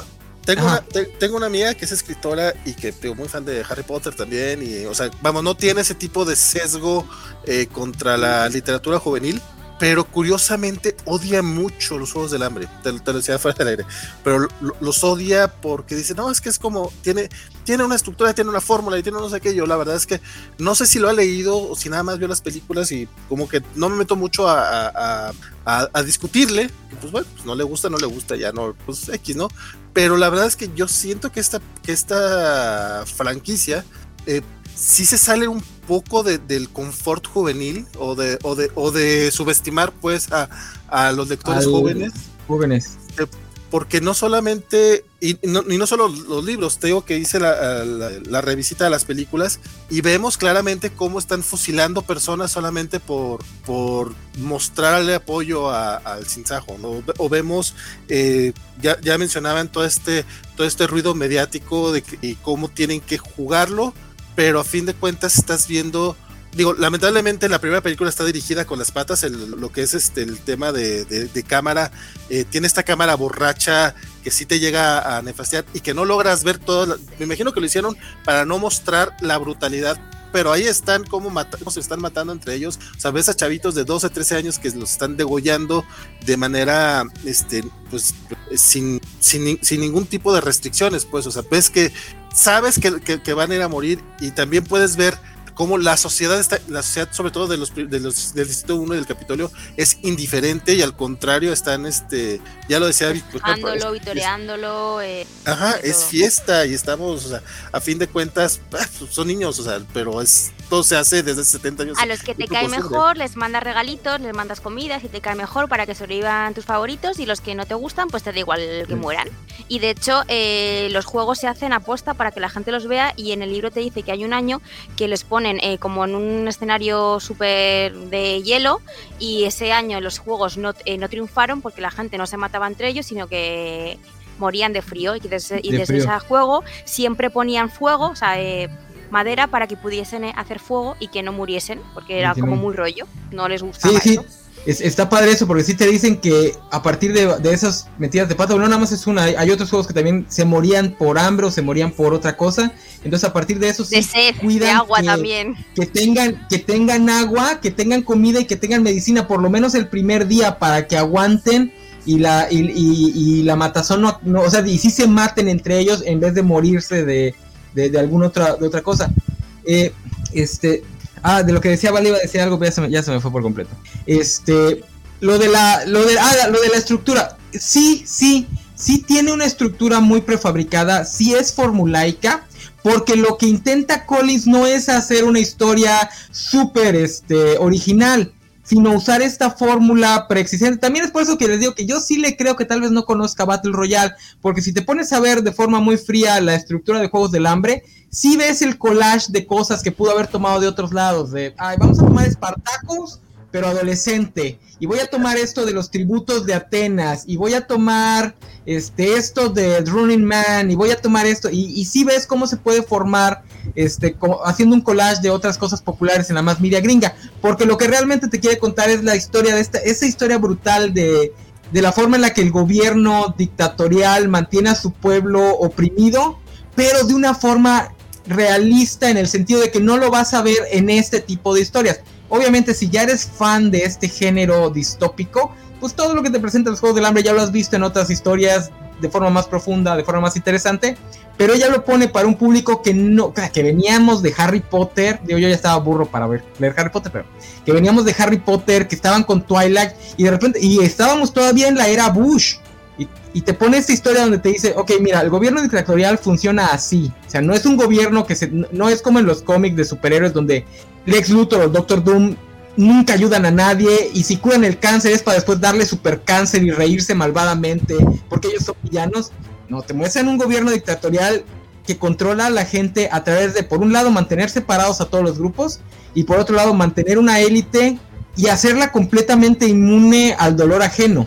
O sea, porque eso es algo que desde el primer libro te lo machacan mucho. El Capitolio está con, el Capitolio y el Distrito 1 y el Distrito 2, a pesar de que ellos también entregan tributos, están completamente enajenados a través de la violencia como espectáculo. Que eso es algo muy ajá. No, que creo que también eh, parte de lo que, o sea, ya a partir del segundo libro, que es como cuando empiezas a tener eh, más información y que creo que es el problema con la segunda película. O sea, a mí me, encanta el segundo libro y la segunda película, pero sí eh, creo que tiene, un, rompe mucho con esta crítica precisamente de la cuestión política, porque mientras, o sea, sí ves en la película de que otra vez vuelven a sufrir, ¿no? Y tienen que volver y tienen que regresar y, eh, pero quitan cosas que sí son importantes. Por ejemplo, desde el segundo libro ya te hacen mención del distrito 13. 13. Cuando Katniss está con, con Gale y se encuentran unas personas que dicen que están buscando ir al, al, distrito 13. Desde el primero.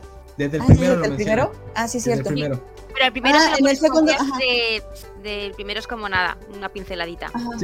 y se los encuentra cuando ya son a Vox, ¿no? Después ya cuando está en el, en el, centro de tributos. Entonces eso no te lo ponen para nada en la película y en el libro sí. Entonces es como que bueno, o sea, sí te das cuenta de, cierto tipo de, este, de la brutalidad de cómo está pasando y además como que empiezas a ver las cosas que pasan afuera, porque ya no nada más estás eh, eh, leyendo o viendo lo que está pasando en, en, la arena, sino que ya te enteras de todo esto, de que todo el, el equipo de preparación, eh, todos los, todos los conectes que tiene que hacer Hamish por afuera, o sea, ya empieza a ser como más evidente toda esta estructura que tiene, este, pues como dices tú, ¿no? La propaganda. Y ya, ya en el segundo vemos que ya Snow no se cree, ya Snow piensa que Katniss como que ha desafiado eh, al Capitolio con lo de la, con lo de las vallas, eh, hacen una gira para intentar que eh, Snow piense que ya ha sido todo por fruto de el amor y como no lo consiguen, pues ya es como empieza ya otra vez meter a Katniss en la, en la arena para que ella muera, toda la revolución que están haciendo, el plan que tienen y ahí ya es como que se va haciendo una trama más interesante y como que sí que es, a ver, no es que sea súper profunda, pero va teniendo como su. Eh, eh, regresando un poquito a la primera película, algo que yo sí le aplaudo mucho a la primera película es cómo maneja el... Lo de Jaime se ve desde la primera película. En los libros aparece hasta la segunda, porque en el primer libro nada más vemos, o sea, de los libros vemos todo a través de Candice, entonces como Candice está en la arena, no vemos nada de lo que pasa afuera. La película ya lo, mete desde la primera, donde vemos a Jaime como que hablando con, los, con la gente para conseguir el patrocinio. Y también hay una escena muy padre en donde Jaime ve a dos niñitos del Capitolio jugando a matarse, como si fueran, o sea, como tributos del distrito. Que en una escena condensa mucho lo que, la, lo que las novelas tienen que tardar mucho eh, expresando, que es esta enajenación, ¿no? Para el Capitolio es un juego, a pesar de que estén muriendo niños. Y otra cosa, la escena de Rue en la película a mí me fascina porque en, la, en los libros no te mencionan para nada lo de las revueltas del Distrito 11, sino hasta el segundo libro, que ellos van al Distrito 11. En cambio, en la película te lo muestra. Entonces, la, la escena donde, donde hace el, la seña del, del cinzajo y ves a los, a los agricultores del Distrito 11 revelarte, está muy potente. Lástima que la tercera película se cae por completo porque lo plantea muy bien desde la primera. Oigan, algo que también. Sí, es cierto. Que, también. Que, también que, me molestó que quitaran es que en el segundo libro no se dice per se, pero se da a entender mucho que los tributos se prostituyen. Ah, o bueno, bueno, Finnick, Finnick. No, lo, Sí. Finnick Lo es. cual, No, Finnick. no, te lo dejan clarísimo, ¿eh? O sea, ¿Sí Finnick tal cual? que él vende En la su cuerpo película, sí. a cambio de secretos. ¿Sí? Ah, que, que no me acordaba. No, no, no, No, no, pero, no, O sea, pero sí lo no, dice entender- como muy sutil. Dice No, que, no, no, que vende su no. tiempo. No, no, no, no lo dice su tío. Él dice a mí. Lo dice, lo dice. Lo, lo acabo de ver hace dos horas. Ah, Este, ok, ya. Lo, lo que pasa es, en la, es en la tercera, es en la tercera película, este, cuando, cuando Katniss se, eh, se niega ok, ok, a estar haciendo Ah, la sí. propaganda, este Finnick eh, sale hablando, dice, no, lo que pasa es que eh, a, lo- a lo- a los tributos que está, básicamente, los que estábamos sabrosotes, este, Snow nos llevaba y podían comprarnos, o sea, podían, podían, podían comprarnos como si nada, o sea, sí lo, sí lo deja muy claro. eh, que, que lo están prostituyendo y él dice, o sea, todo. Sí, no, Finnick es el que lo menciona, pero pues dice que, que básicamente es a los que estén sabrosones. Y de hecho, te, ah, bueno, yo lo que yo entendí es que, pues que Katniss y Pita se salvaron por su historia de amor. O sea, porque Sí, si no porque no los podían tocar. to- Ajá, pues si Se, no. se salvaron, pero sí, creo que en, en una de las fiestas sí llegan a acercarse a Katniss, pero alguien la, alguien lo in- intercepta a la persona para justamente Eh, creo porque que Snow no. Es Fina, el estilista. Sí, sí, este. este Ah, sí, sí, sí, sí. Sí, cierto, ok, ok. Finn es, Finn es la que la salva. Pensé que era agente de Snow. Pero sí, se supone que no las podían tocar porque Snow quería crear toda esta historia de amor. Que es algo que en la película también queda un poquito más claro que en los libros, porque en los libros te lo dejan muy, muy a tu, a tu entendimiento, lo del final, de que tienen que seguir pretendiendo ser este novios. Porque, porque este Snow. O sea, no, no acabó, no, no se salvaron por haber salva- eh, salido a vivos de la arena. Ahora tienen, ahora Snow los tiene como, como enemigos. entonces, no, al final de la primera historia es como enemigo, Ah. porque no saben cómo va a reaccionar Snow. Claro. Al segundo es cuando Snow ya le dice, tú vas a tener que hacer lo que yo te diga para arreglar el desastre que me causaste, porque ahí es donde te revelan el relajo en el, en el distrito 11, etcétera, etcétera. Sí, sí, no, eh, y ya nada más para, para redondear, cuando menciona lo de los secretos, este Finnick dice, o sea, algún, algunos de los que de los que me rentaban, pues básicamente se sentían mal y me ofrecían joyas y me ofrecían dinero, pero a mí lo que, pero yo descubrí que era más importante, pues es irle sacando secretos, pero es como parte, o sea, como que el, el provecho que le buscó a la situación que, el que ah, pues sí, es básicamente trata de blancas. Sí, sí, sí, sí, sí, completamente, súper. Por, Esto por eso se digo menciona que no, por eso digo que no son. En la no, es que no, no le habla, no le habla como si los adolescentes sean mencitos. Todos estos temas ya los conocen. O sea, también por eso es que está, está muy padre la, la historia, porque para un adolescente esta historia está súper profunda. Digo, pues, si has leído muchas más cosas, pues sí, todos los temas se trabajan mejor en otras historias, pero para un chavito que venía esta de. está muy bien, esta está para el Sí. público que es y es más Sí. súper carita de leer y te cuenta mucha y mete mucha cosa. Y mira, aguanta mucho mejor la relectura que Harry Potter. Porque Harry ¡Oh! Potter la lees, la lees ahorita y sí dices, ay, la ideología de esta señora sí estaba medio. ah". No, no, no, Harry Potter aguanta muy bien, yo lo he leído mil No, millones de veces, no, lo no. seguiré leyendo y no, ahí no, ¿eh? No, el, No. el Chosen, One- el Chosen One, que no le regale ni un, ni un este sandwichito a Ron. Dices, "Ay, Bueno, pero... mm, Gordofobia. la gordofobia que Pequeñeces, pequeñeces. cositas de nada. En Harry cambio, Harry Potter, no se puede, es así. en cambio, los Juegos del Hambre aguantan un poquito más. También tiene su problemática porque ahorita que estoy hablando de esto de la prostitución, eso se presenta en el segundo libro. Katniss es, juzga muy duro a Finnick por estos rumores. O sea, no es que ella diga, ay, qué malvado es el Capitolio. No, o sea, ve a Finnick como el, el- el que está en el error. No, ah, está aprovechándose de. Se está vendiéndose para, para sacar ganancias, la fregada. No, no lo ve como lo que es, que es una víctima del, del sistema. Claro, Pero es que eso se- realmente Katniss Ajá. durante el segundo libro, ella no sabe eh, lo que está pasando. Lo manejan todo sin que ella se dé cuenta porque realmente ella es tan bruta que si ella sabe algo, eh, el plan se va a ir a la mierda. O sea, cuentan eh, con Pita, que es el más mediático, y ella es como, mira tía, tú haz como que haz, pero no sabes nada, que si no lo vas a gorditos y bonitos, gorditos y bonitos. Este, eso es algo que me gusta mucho de las novelas que los libros pues no podían retratar porque pues, las novelas todo lo ves desde la perspectiva de Katniss y pues ahí está- es, es un personaje muy muy humano, ¿no? Se aleja bastantito del de- del estereotipo de héroe, que creo que también es uno de los problemas que tiene la historia, ¿no? Si estás esperando que actúe como, el- como actuaría un rebelde en Star Wars, no, no, Katniss es Pero- bastante... Ajá. Pero ese es el encanto de Pita, o sea, eso es algo a mí que me gusta mucho de su personaje, porque para empezar su familia, o sea, su mamá lo trata Superman, ¿no? Entonces, eh, incluso no lo dice en el libro y lo dice en la película. Es que mi mamá dijo que por fin había una posibilidad de que el distrito 12 tuviera un ganador, pero está hablando de ti, no de mí, ¿no? Y, y, y le maltrata.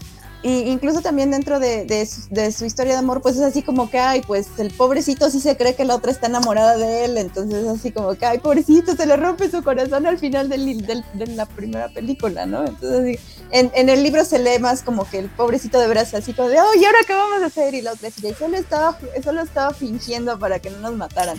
Este es el cuadro en el que puedes ver cómo se le rompe, sí, se le rompe el corazón. Sí, no, aquí somos Timpita, ¿eh? Timpita ah, forever. Claro que Timpita. sí. Todos. Chingue, yo, yo, soy Team Gale.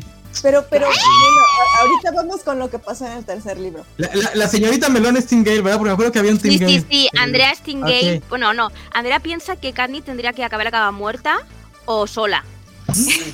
Sí, la, la, señorita Melón es una, es, es una escritora cruel. Yeah.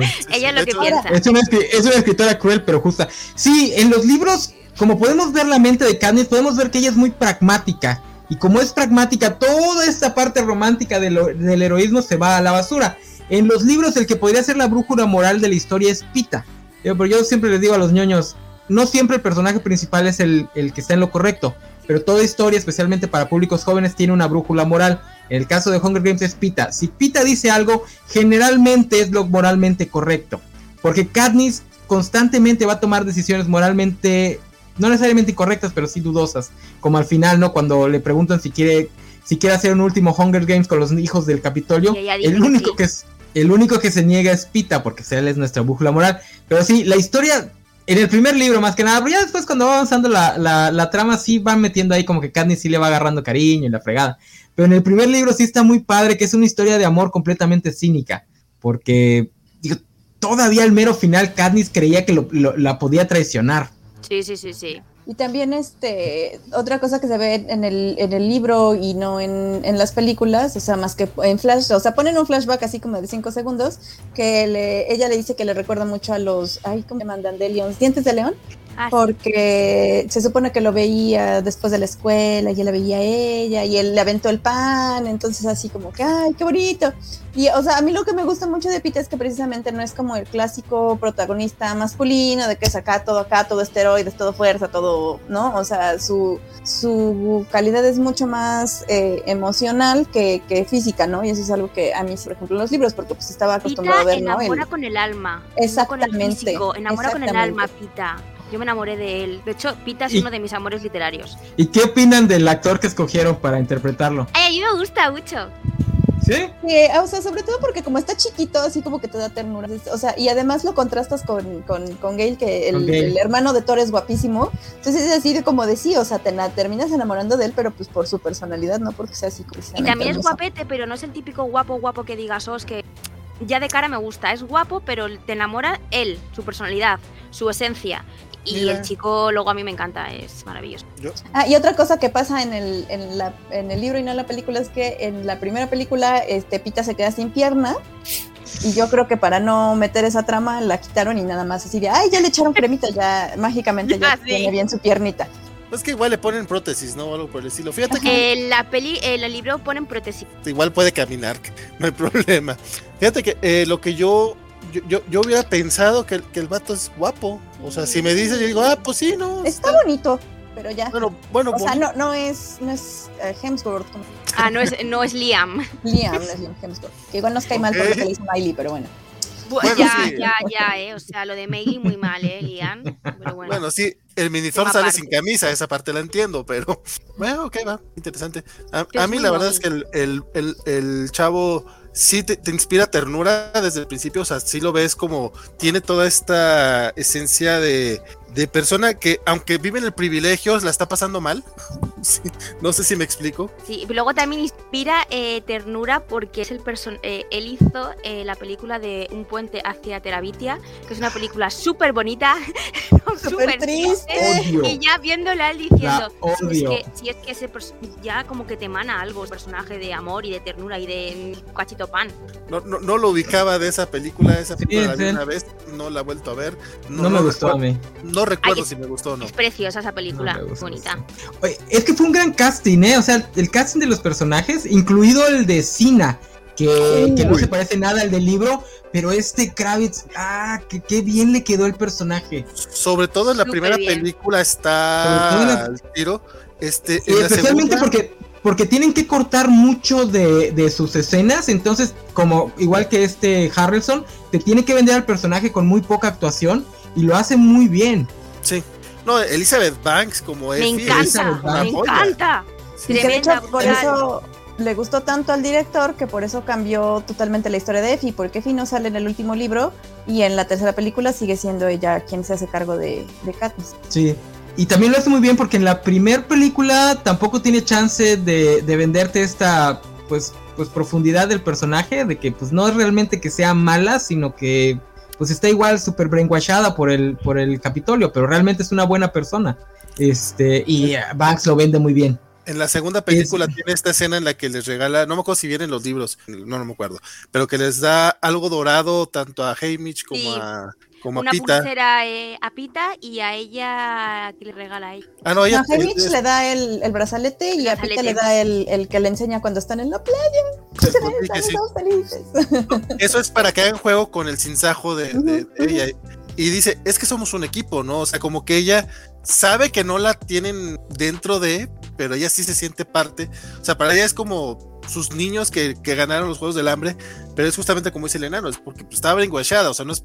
O sea, lamentablemente somos parte del problema todos los que estamos brainwashados, pero pues no, no, no, es que se- no es que lo hagamos por mal, ¿no? Ah, mira, tú mencionaste lo, del, lo del, de que Pita es un niño del privilegio. Esa es una de las críticas más duras contra las películas, porque las películas sí, sí, sí, sí fombulearon la bola muy gacho. Que es que como se tiene que reducir la historia y se tienen que cortar muchas cosas, las películas sí quedan como más como una típica historia de ay, los pobres buenos contra los ricos malos. Mientras que en las novelas sí te muestran mucho más la complejidad. Digo, está la amiga de Katniss, que es lo más cercano a una amiga que tiene, porque pues no, realmente no tiene amistades Katniss, este, que es la hija del, del, gobernador, del alcalde. Este, está Pita, que también es hijo del privilegio, nada más que él es clase media. Él, este, no son de la, no, o sea, no son de la cúpula, pero son de un rubro que pues les da muchos privilegios porque ves comida, ellos controlan la comida. Este, y si ves que también puede tener ciertos problemas. Y Effie, y luego está Sina y su, y su encourage de ayudantes. Que en los libros hay otro, hay otro, este, y Sina es el de Katniss. Pita tiene su propio, Eh, este, Portia, se llama Portia. Portia. Que a través de ellos ves que la gente del Capitolio no necesariamente es mala, o sea, de que tenga malas intenciones, sino simplemente vive en una realidad paralela donde no tienen la capacidad de empatizar porque el Capitolio se las quitó. Y ya después, más adelante, incluso la misma estructura del Capitolio le van a meter ahí un nuance con lo del Distrito 13. De este. Entonces, es, es mucho más compleja de lo que son las películas, porque las películas de repente sí caen en esta narrativa que les fascinaba mucho a los gringos entre el 2014 y el 2016 y los llevó a votar por cierta persona, que era, ay, la gente de la, de, de la, de la América rural, que este, eh, los jode la, la, la América elitista de las costas, que son todos afeminados. Las películas sí cayeron mucho en ese cliché, mientras que en los libros no, porque en los libros Sina es, es, es igual de- Pues no es afeminado per se, pero tampoco es el típico macho, porque Katniss sí es un personaje muy masculino, a pesar de ser, eh, a pesar de ser un personaje mujer, es un personaje muy, muy masculino. Eh, la el contrapeso ahí sería Sina, que es un personaje no tan masculino, que es heroico y que es del Capitolio y todo. Súper heroico, Cina. Súper heroico. Digo, la escena, la escena donde se lo llevan arrastrando, tanto en la película como en los libros, es muy potente. Eh, sí, sí, porque se esperan a que, a que Katniss no pueda hacer nada. En el tubo, justo cuando en el eh, cuando ella va a salir a la arena, en el libro 2, que dices, oh my god, dices, no, y se queda ya como súper descolocadísima. No me acuerdo Sí. cómo es en el libro, pero al menos en la película sí Igual, dicen. Es igualito. que es en- Igual, igual, es así, es así. dicen, Igualito, "Ah, igualito. Es que en cinco segundos subes y lo pasaron Ujú. más de cinco segundos porque, o sea, la dejaron de Ujú. más tiempo ahí, culeros, Para para, que, que, viera vieran. lo que le pasaba así Sí, de seguida. sí, está Sí, bien. es pero y igual- aparte, es igualito. ahí lo matan, ¿no? Sí, lo, Sí. ya no lo vuelves a ver. Ya no lo vuelves a ver. O sea, te dan a entender que lo matan. Porque luego en el tercer libro, eh, los que sigue vivos son los asesores de imagen, que los pobrecillos míos, como que hay mucha diferencia entre cómo vivían ellos durante el Capitolio, cómo viven en, el, en ese refugio, que roban incluso comida, y, y ahí dices, oh, pobrecitos míos, eh, y llegas como hasta a, a empatizar con ellos y todo.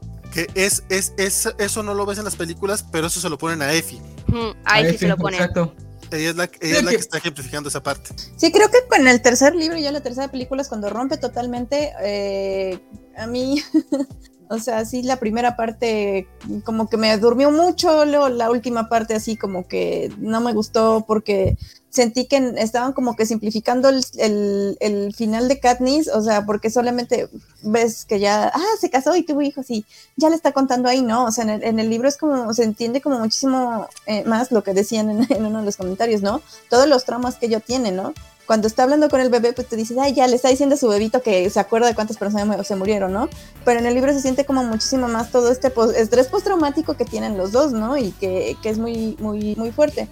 Y también, por ejemplo, eh, esto de que no te enseñan este contraste que dice, que dice el enano, ¿no? Que no son como que todos buenos o todos malos, porque en, en, en, el, en el distrito 13, pues dices, ¿no? Así como que Alma Coin, te, en la película solamente así como que se te hace sospechosa, ¿no? Y que tiene así como que un, un fin, ¿no? Pero sí, ya en, en sí, en, en, los libros es como, o sea, sí empiezas a ver estos contrastes, ¿no? De que, bueno, pues también es como que una cuestión parecida a la del Capitolio, ¿no? O sea, es gente que está ahí controlando de cierta manera y que lo vemos con, con el equipo de preparación y que no se ve en la película. Fíjate que... El... Sí, ajá. Ah, se me fue el pedo. sin caer en el whataboutism, sin caer en el bothsidism de South Park y eso, porque es muy clara la postura idealista y moral de la, de la historia. O sea, no es nada más de que, ay, los dos bandos están mal y hay que buscar el centro, sino es, la historia sí es muy clara de qué sería lo correcto en hacer. Lo que pasa es que es una historia donde no todo el tiempo hacen lo correcto, donde hacen cosas incorrectas continuamente. Eh, claro, aquí dice... Ajá. Ah, perdón. Es, es, es como superhumano, realmente, todo, todos los personajes. Todos tienen su lado bueno, su lado malo. Incluso Snow también dice, bueno, Snow no, Snow es muy malo. no, pero, pero la escena de Snow cuando le explica a Katniss por qué no lo han matado es buenísima. Digo, saltándonos al, al final, final, donde Katniss después de que mata a Coin descubre, por, descubre que, Coin, es, perdón, este, cuando, cuando, cuando ya está terminando, eh, descubre que, que Snow sigue vivo y la llevan con ella esperando que, que, que, ella sea el quien, quien lo mate, o sea, que de coraje lo mate y puedan culparla. Y Snow le dice, ellos no me van a matar porque tienen que establecer un precedente, algo, voy a parafrasear, porque tienen sí. que establecer un precedente de cómo tratar a los gobernantes. Si me matan, establecen el precedente de, cualquier, de que cualquier gobernante puede ser juzgado y asesinado y ningún gobernante quiere eso. Que es la razón por la que Katniss termina matando a Coin. Fíjate que, que yo Ahorita que, ahorita que va, va, va, termina tu idea, termina tu idea. No. Ah, iba iba a, a continuar eh, un poco de lo que había dicho Sofi.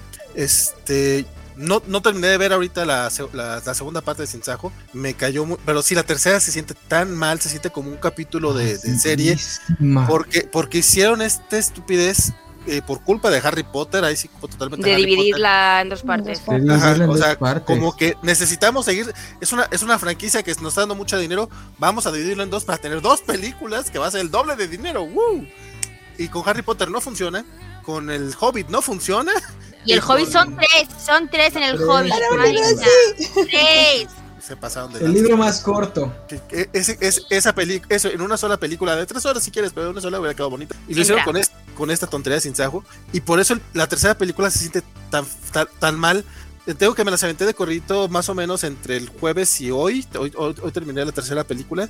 Y la transición de la, de la primera a la, a la segunda es, es, muy natural y lo sientes incluso este, pues me, quedé pensando, güey, en aquel tiempo tuvimos que esperar un año entre películas, sí fue mucho, y de la segunda a la tercera también, pero la tercera se diluye tanto, la alargan tanto, que es horrible, y ahorita que mencionas el, final de Katniss y el de Pita, es, yo me acuerdo que me quedé con esta sensación tan... Eh, de vacío, o sea, porque no es un final feliz. No me acuerdo el final de la película porque es igualito. Es igual, es, es igual, igualito, igual. Es igualito. Pero, pero menciona Sof, pero sí menciona a Sofi que le quitan la esencia a esto, o sea, que, que, que vea Katniss hablando bonito con el bebé y es como, pues no, o sea, Katniss se queda como por porque por culpa porque ya quedó muy, muy mal este, este Pita. Pita ya no se, se mejora, recuerdo. No, si sí- Pita se mejora, ella se queda en Pita por egoísmo puro, porque ella es como es lo que necesita para ella continuar viviendo.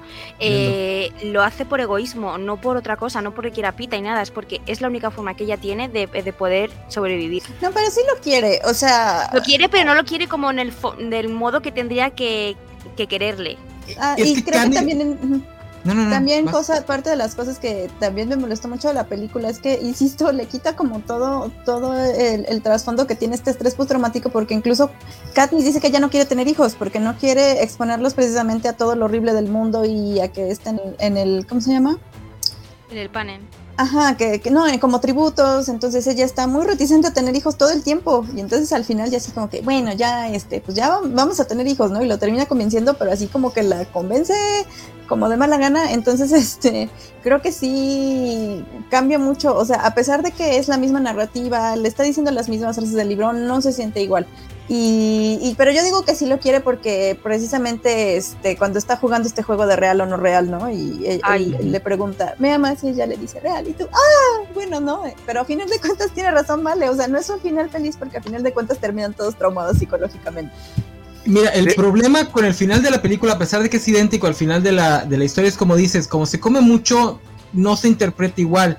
En los libros queda muy claro que Katniss es extremadamente pragmática. Al único personaje que, revel que A al Prim. único personaje que de verdad quiere es a Prim. Es el único cariño real que ella tiene por otro ser humano que no tenga nada que ver con ella, que no, o sea, que no tenga algún interés para su supervivencia, es Prim. Entonces, cuando se muere Prim, aparte de quedar con todo el trauma que ya traía, el trauma de Prim pues termina de romperla. Entonces, el cariño que le puede llegar a generar Pita nunca va a ser un cariño profundo. Y eso es lo que entendemos nosotros cuando leemos la historia. Entonces, el final no es un final feliz. Para nada. Lo más, lo más que puedes interpretarlo como un final feliz es pensar que al final del día Katniss entendió que ella tiene que construir su propia felicidad a partir de criar a su hijo. Eso es lo más que lo puedes interpretar como un final feliz. Yo por eso aprendí a, pues no amarlo, pero aceptar este final que a mí tampoco me gustó mucho.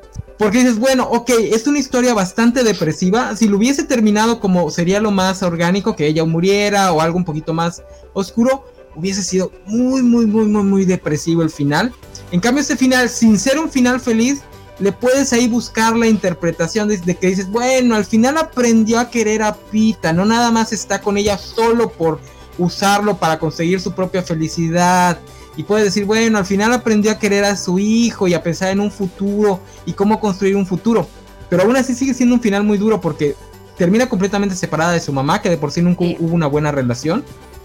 Termina completamente separada de Jaimich también, que tampoco quieren volver a verse porque pues, digo, creo Por que sí la trauma. sigue yendo a visitar, pero el trauma de encontrarse es muy grande. E incluso su relación con Pita, porque es un constante recuerdo, porque aunque Pita se mejora, entre comillas, sigue teniendo episodios de, de alucinaciones y de ataques, entonces va a ser un constante recuerdo de todo lo que vivieron en la arena. Entonces sí es un final bastante triste. que lo que hacen Mira. con Pita es completamente inhumano. O sea, a mí me rompió el corazón. En serio. Este, eh, sí, es, eh, eh, es bastante triste porque aparte, como bien mencionaba, el enano es esta bruja de moral, es la per- persona que le está haciendo las cosas correctas y es el que le va más culero, bueno, salvo a los que mueren, obviamente, pero es el que le va más feo. Eh, yo, o sea, yo, yo, nuevamente el libro lo leí hace como ocho años, yo me acuerdo cuánto salió el último, el desensajo, pero eh, me quedé con esta idea, o sea, que no, o sea, mejora a, a como lo recuperan, pero realmente no, o sea, queda muy, No, muy ya no mal. vuelve a ser. Queda, queda, queda sí. tocadillo el pobrecito.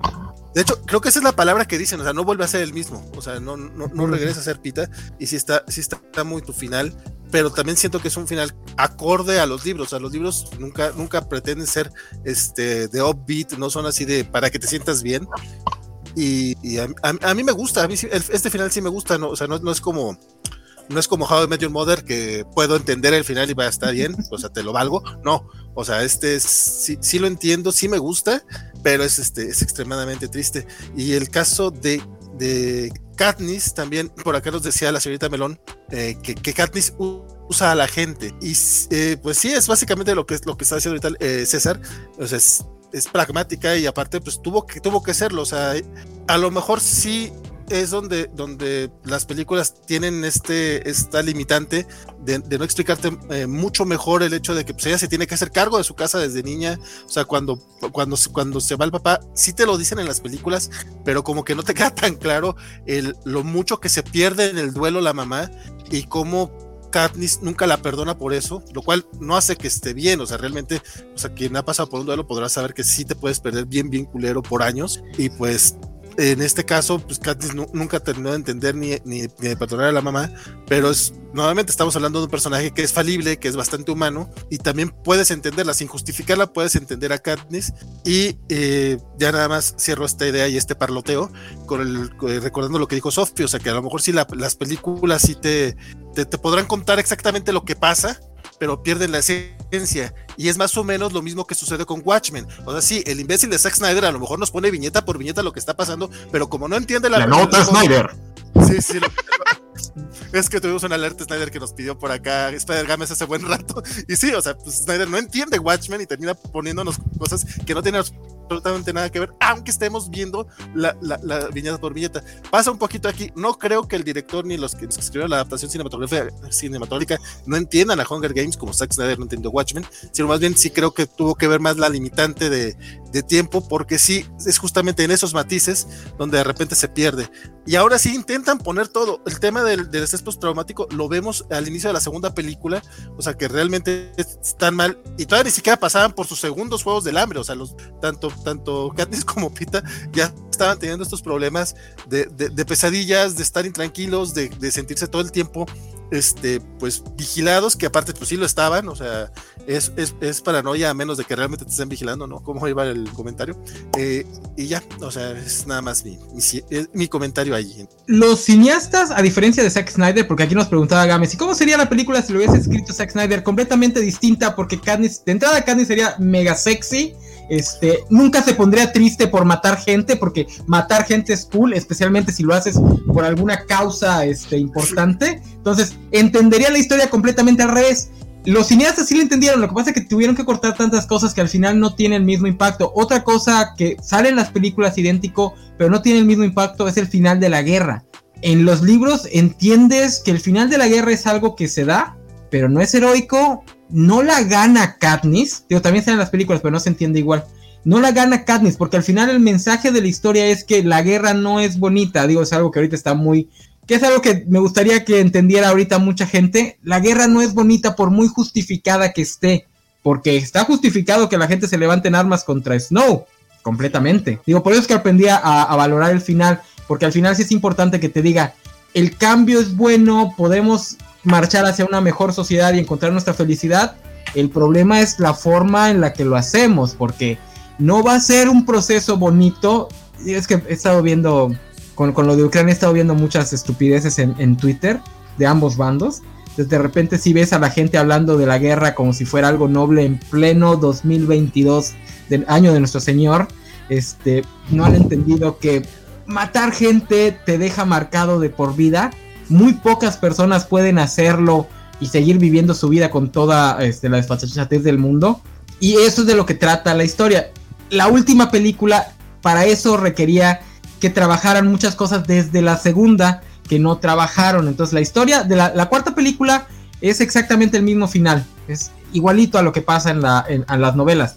Pero no tiene el mismo impacto porque se comieron muchas cosas. Digo, todo lo de Prim, por ejemplo, como nunca te mostraron lo pragmática que es, es Katniss, no te pega de la misma forma. Digo, sí, entiendes que se murió la hermana, pero si entendías los libros, entiendes que se murió, que con ella, con la niña, muere todo lo bueno de Katniss. Y ah, además, este, eh, también esto, ¿no? O sea, o sea, sí te dan a entender que tiene que ver con la idea y te ponen el, como el ejemplo que pone Gail de la trampa, ¿no? Y pero, o sea, el nivel de impacto que tiene para ella saber que fue idea de, una persona que era súper importante para ella, que era parte de su familia, que también se hacía cargo de su familia, o sea, que eran, era así que ellos eran uno mismo, wow, wow.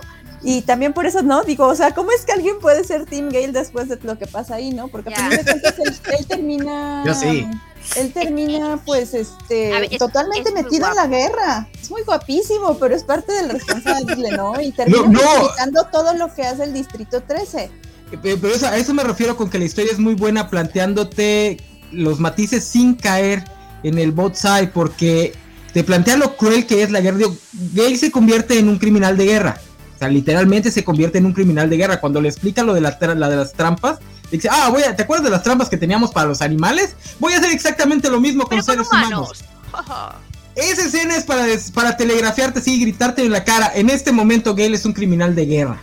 Punto. Pero no caen lo que muchas historias gringas caen de tratar de decirte, ay, pero realmente había una solución pacífica y si realmente hubiera hecho esto, no habría pasado. No, ellos tenían que enfrentar al, al Capitolio. Entonces entiendes por qué terminó como terminó. Entonces yo creo que es lo que más me gustó de la historia, porque el mensaje realmente es lo preferible es nunca tener que llegar a este extremo, porque una vez en este extremo no hay salida. Aquí está... Ajá. No, no, dale, dale. Eh, eh, hay, un, hay una frase, nuevamente ahorita traigo las películas frescas por ustedes, eh, de, de este Gale. En la primera película, no, no me acuerdo si viene esto en el libro, cuando dice Kat, dice que va a tener que matar gente. Dice, sí, pues ya estás ah. matando, le dice, ya estás matando conejos, ya estás matando venados. Es ¿Acaso igual. diferencia? Dice, en el libro dice, ¿acaso diferencia? Sí, y, y, y Candy se queda así como que, pues sí, güey, no le dice el güey, pero sí es como, pues no, no, no es igual es, cazar por, para, para comer que, que cazar gente para aparte de entretener a los. Y ella caza por prim, recordarlo, por prim, caza. Por prim. Y por eso es que al final muere Prim. No es nada más el típica, la típica muerte para choquear a la audiencia, sino para mostrarte que por muy entendible que sea el paso de Gale a convertirse en un criminal de guerra, las consecuencias van para ambos lados. Digo, yo ahorita he estado rolando un, clip de, del Doctor Who donde el tercer, el de Capaldi grita, es que una vez que empiezas a disparar, a las balas ya no le importa a quién le pegan, o sea, no sabes quién va a morir. Entonces, por eso es que al final muere Prim, para mostrarte, ok, sí, podemos entender y hasta cierto punto justificar las tácticas del equipo de Katniss, pero siempre hay que recordar que a la hora de la hora las bajas son de ambos bandos. O sea, el, la masacre no conoce, no, conoce uniformes y por eso es que al final termina muriendo Prim, no nada más por para hacer una historia darks por, por Dark como la serie de Game of Thrones. Que por cierto, aquí alguien nos pregunta que si nos gustaría una serie de The Hunger Games. El vuelo, el, el fue el que dijo. Sí. Este, Yo me esperaría otros 10 años. Podría estar bien. Pero me gustaría que se enfocase cada capítulo desde un punto de vista de un personaje. Ajá. Eso sería muy interesante. Y una serie de tres temporadas, que tampoco la que no quieran hacer como, como Snowpiercer, que la quieran hacer de, ay, pues a ver cuánto nos da. No, no, que tenga bien establecido hasta dónde va a llegar y principio y fin sobre todo franquicias así tan, tan claras que, ya tienen una base de principio y fin y que aparte pueden, o sea, y saben que van a tener las tres temporadas, que a lo mejor es distinto con No Pictures, que a lo mejor no, es esta franquicia tan popular y es como, pues a lo mejor no llegamos a la, la segunda, güey. Pero Hunger Games sí llegaría, yo me esperaría 10 años, creo que todavía están muy, muy frescas las Ahora. Y la verdad, güey, 20 años no es nada. Está, por, está, saliendo, está saliendo ahorita o va a salir ahora en marzo este, el remake de Más Barato por Docena con Zach Braff. Yo dije, ay, güey, qué rápido van a sacar el remake. No es cierto, la de Steve Martin es de hace 20 años. No manches. Estamos viejos. Me sentí tan, me, sí me sentí así de que, no, pero pues de cuándo es 2001, güey, pues sí, cierto, están Tom, Tom Welling y esta, ay, Ah, la, la, la, niña esta que te gusta, escuchan que va a salir en How I Met Your Father. Ah, claro. Ah, esa Murphy. No, Hilaridad. Hilaridad, sí. Salen ahí con Steve Martin, es como, sí, cierto, está Vale, vale, los papás de Batman los asesinan en el 2001. Pues qué bueno, o sea, ya no podrían estar viendo la máscara del zorro por mucho que el Joker diga lo contrario. Porque el Joker sí ven la máscara del zorro, pues güey, nomás estarían viendo, si acaso, la de Antonio Banderas y eso ya en una reposa. A mí lo único que me, preocuparía de cuando anuncien la serie de los Juegos del Hambre, porque ya no es sí, algún día lo van a hacer cuando a Colin les falte dinero, es que una serie como tiene que llenar más espacio, sería muy muy fácil que cayeran en el error de pasarlos más de los Juegos del Hambre. Ya. O sea, de rellenar espacio con los Juegos del Hambre, que sería ir por completo al, a lo, eh, ahí al opuesto del mensaje de la historia y, y, hacer lo que hace el Capitolio. Ay, vamos a divertirnos viendo niños morir. Tendrían que irse más a todo el trasfondo que hay detrás y a, y a innovar un poquito contándonos algo más que los libros no, nos hayan contado. Ir un poquito más allá. Fíjate que las películas con todo lo que le quitaron, sí, también le agregaron algunas escenas. Ya mencionaba el enano las de Jaime, pero también vemos todo este rollo de, de Seneca, de, de que tienen su centro de control para la, para la, para la arena y de repente ves cómo están creando a los mutos que se equivocaron, bueno, que, que no incluyeron el rollo este de que los lobos tienen cara de los Es eso, yo estaba esperándolo ayer, estaba viendo la película, ¿en qué momento dicen esta? Ay, sí, cierto, dicen aquí. Pero es que eso estaba tan creepy y ese tipo de cosas que están en, la sala de control me parecen súper interesantes por, por, la manera también tan eh, poco empática que tienen de, de, poner problemas, o sea, simplemente digo, no, a lo mejor no, no, se ve tal cual en la segunda, pero pues les mandan esta neblina que los mata a todos. O sea, que les hace escuchar eh, los sonidos de sus seres queridos eh, ¡Ah! agonizando, y te dices, uff. Sí, que durante una hora sufren Katniss y Finny, que es ese tema, es, es que sí están bien pinches con lo, de, con lo de Joanna, que dices, madre mía, aquí, aquí hay una historia súper bonita también entre ellos dos, que está muy poco explotada muy poco explotada. Oye, esa, e, esa parte de, lo, de los Jabberjacks que, que están hablando con la voz de, su, de sus series queridos está padrísima porque ellos saben que los están manipulando psicológicamente, están conscientes que son los pajaritos, pero es tan realista que no pueden evitar intentar correr hacia donde están, los tienen que detener. Está, está muy, muy crudo. Eso es algo que las novelas hacen más que las películas, especialmente la primera novela no se cargan tanto en lo cool que es la acción y en lo cool que es lo que están viviendo en la arena. La primera película, la novela especialmente es más una película de supervivencia. Katniss se pasa la mayor parte del tiempo en la arena escondida. Entonces la mayor parte de lo que vemos es ella buscando. Digo, a mí me encanta, cuando la releí me encantó mucho que lo primero que hace es buscar un río y ir a llenarse de agua y luego ir a buscar un árbol para amarrarse. Está muy padre porque es más de supervivencia que de, que de batalla la segunda novela con el regreso a la, arena ya es un poquito más de, la batalla en la arena, un poquito menos de esa parte. Pero bueno, eso, a mí me gustaría que se hicieran la serie, ¿no? Que se metan más en esta parte psicológica, en esta parte de supervivencia, que exploren las tramas de los personajes que pues no se podían explorar, como la historia de Phoenix. Ahí por ahí creo que Joanna también tenía un trasfondo interesante, este, porque también estaba loca por una muy buena razón. Y es Jenna eh, Malone, y la verdad es que está bien. Jenna Malone, me encanta Jenna Malone. Yo, no sé por qué esa actriz no tiene más. Mm, de las que no. Pues igual Hutchinson tampoco tuvo mucho pega, a pesar de que era, era el, el darling de, de Tumblr. Bueno, pero, pero, pero Jenna Malone, cuando llega a esta película, ya tiene como su stardom de, mediano, que es el que tiene, pero de todas maneras, como, pues, tan, tan despreciada ella. Que también salió en Soccer Punch, hablando de Snyder. ¡Oh, sí! Ah, no me acuerdo. Esa película no tiene buen revisionado. ¿A poco? ninguna, de las de, ninguna de las de Snyder y eso es una de Snyder. Yo la vi en primera vez y dije, oh, qué, qué guay, que no sé qué. Y la reví hace un año y, a mí me gustó yo eso. Le, no, no, yo le decía. Es que es como, es como, perdón, como, como es como una bolsa de papitas. O sea, es muy brillante y por fuera. Es muy repetitiva toda la historia. Pero tiene, tiene, tiene las papitas, o sea, es más aire que papas, pero, pero, las papas tienen una razón de ser para que. Sí, para que no se te rompan. Ajá. Acá este es nomás este, porque. Porque sí. Sí, porque nadie le edita las películas. Híjole, y, creo que lo hablábamos en el podcast de Community, ¿no? Este, Soccer Punch realmente es una crítica a gente como Joss Whedon. Este, yo por eso es que la quiero volver a ver, pero pues si dices que no tiene buen revisado, pues mejor paso, paso. No, porque te das cuenta que es súper repetitiva, pero súper. Mira, de, eso sí me acuerdo, de eso sí me acuerdo, que cuando la vi dije, ay, está muy larga, güey, lo hubieras hecho de hora y media y te la pasaba mejor. Es, es, muy gráfica, tiene una estética maravillosa, preciosa, pero sí que es verdad que. Snyder igual a Sabritas, lo escuchó aquí no. Mentira, porque, porque de Snyder sí puedes comer solo una. De hecho, yo recomiendo que nada más veas una película de Snyder y ya con eso tienes. No veas más. Vicio G nos pregunta que dónde va a salir Hilary Duff. Sale en la serie How I Met Your Father y se estrena en Disney Plus en España, que creo que tú eres de España, el próximo, la próxima semana.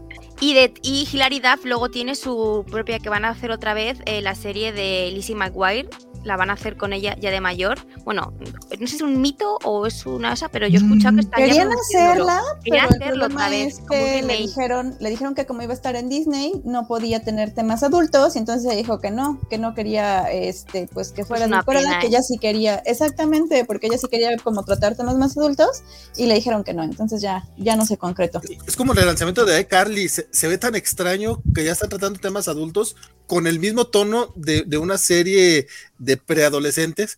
Es muy curioso el resultado. A mí no me molestó, pero sigo, o sea, tanto a él, tanto a ella como al, al, otro niño, yo lo sigo viendo con caras de niños. Nada, mi hermano me ya tienen 25 años.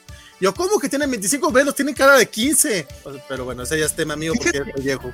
Fíjese que eso de tratar de relanzar una historia que, que fue muy popular, un adolescente, y hacer evolucionar a los personajes a la edad adulta es algo que ha querido hacer mucho creativo, porque también a Clarissa se lo quieren aplicar. El creador de Clarissa sacó una novela donde Clarissa tiene 25 años y, trata de cómo, cómo se desenvolvió su vida, este...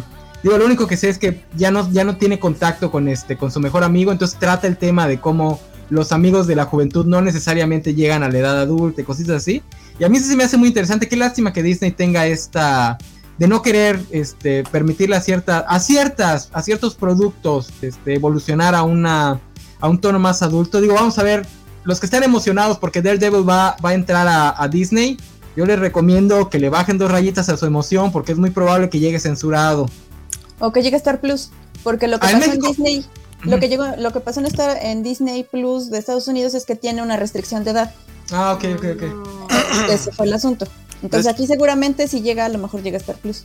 Pero es una pena que Disney no se arriesgue con eso, porque eh, Disney tiene a los fans como yo, por ejemplo, que hemos vivido esa serie. A mí me encantaría volver a verla y seguir creciendo con Lizzie McGuire, con Punky Brewster y seguir viendo cómo evolucionan. Por ejemplo, con Raven sí que lo han hecho.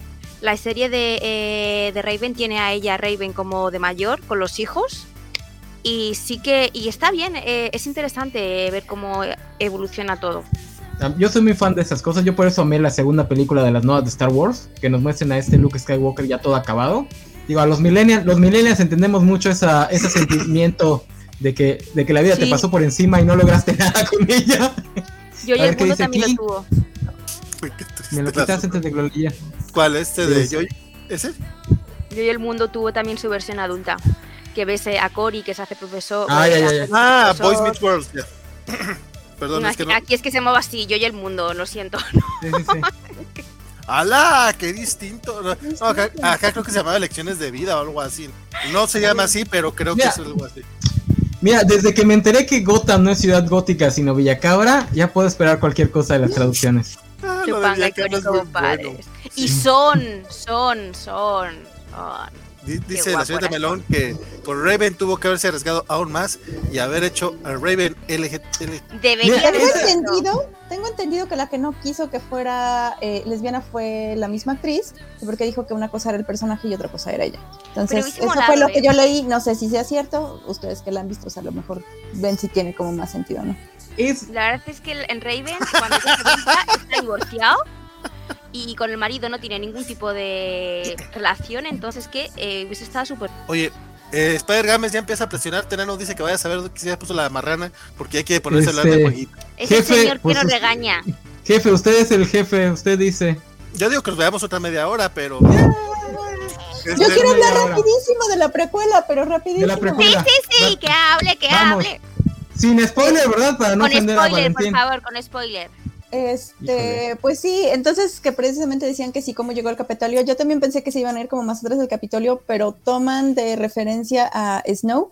Entonces, no voy a dar como muchos spoilers, pero, o sea, sí puedo hablar en general. Nos hablan de por qué Snow es como es. Eh, hacen una narrativa muy bonita de todo esto, de por qué eh, no le gustan tanto los, los insajos.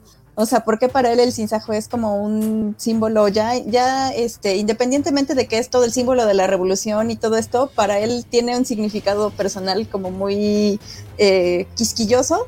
Entonces creo que es de los pocos libros en los que he podido ver que sí, eh, la, la, precuela se construye muy bien, la enlazó muy bien con, con, con, las historias, entonces este, también habla precisamente como esto, ¿no? Pues que no todos los malos son malos malos, sino que también tienen así como que sus matices, o sea, yo llegué a empatizar con Snow, que yo lo odié muchísimo en los libros, y, y en la precuela hasta empaticé con él, ¿no? Y es así como de, sí tiene ahí un punto que como que no embona mucho, este, que no es muy importante, que dice que Tigris, que es la que los ayuda en el último, en el ah, último libro, es este su, pariente, como que no tiene, no tiene mucho sentido porque pues solamente dice que lo odia, pero se tendría que haber notado como más el odio.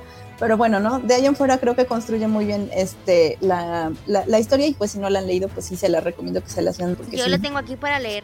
Léelo, léelo, Chan, está muy chido. Mira, yo tenía miedo de que la precuela fuera a caer en el error de, no sé, por ejemplo, un Joker. De que por tratar de que empatices con el personaje te lo guayguaché por completo. Y no.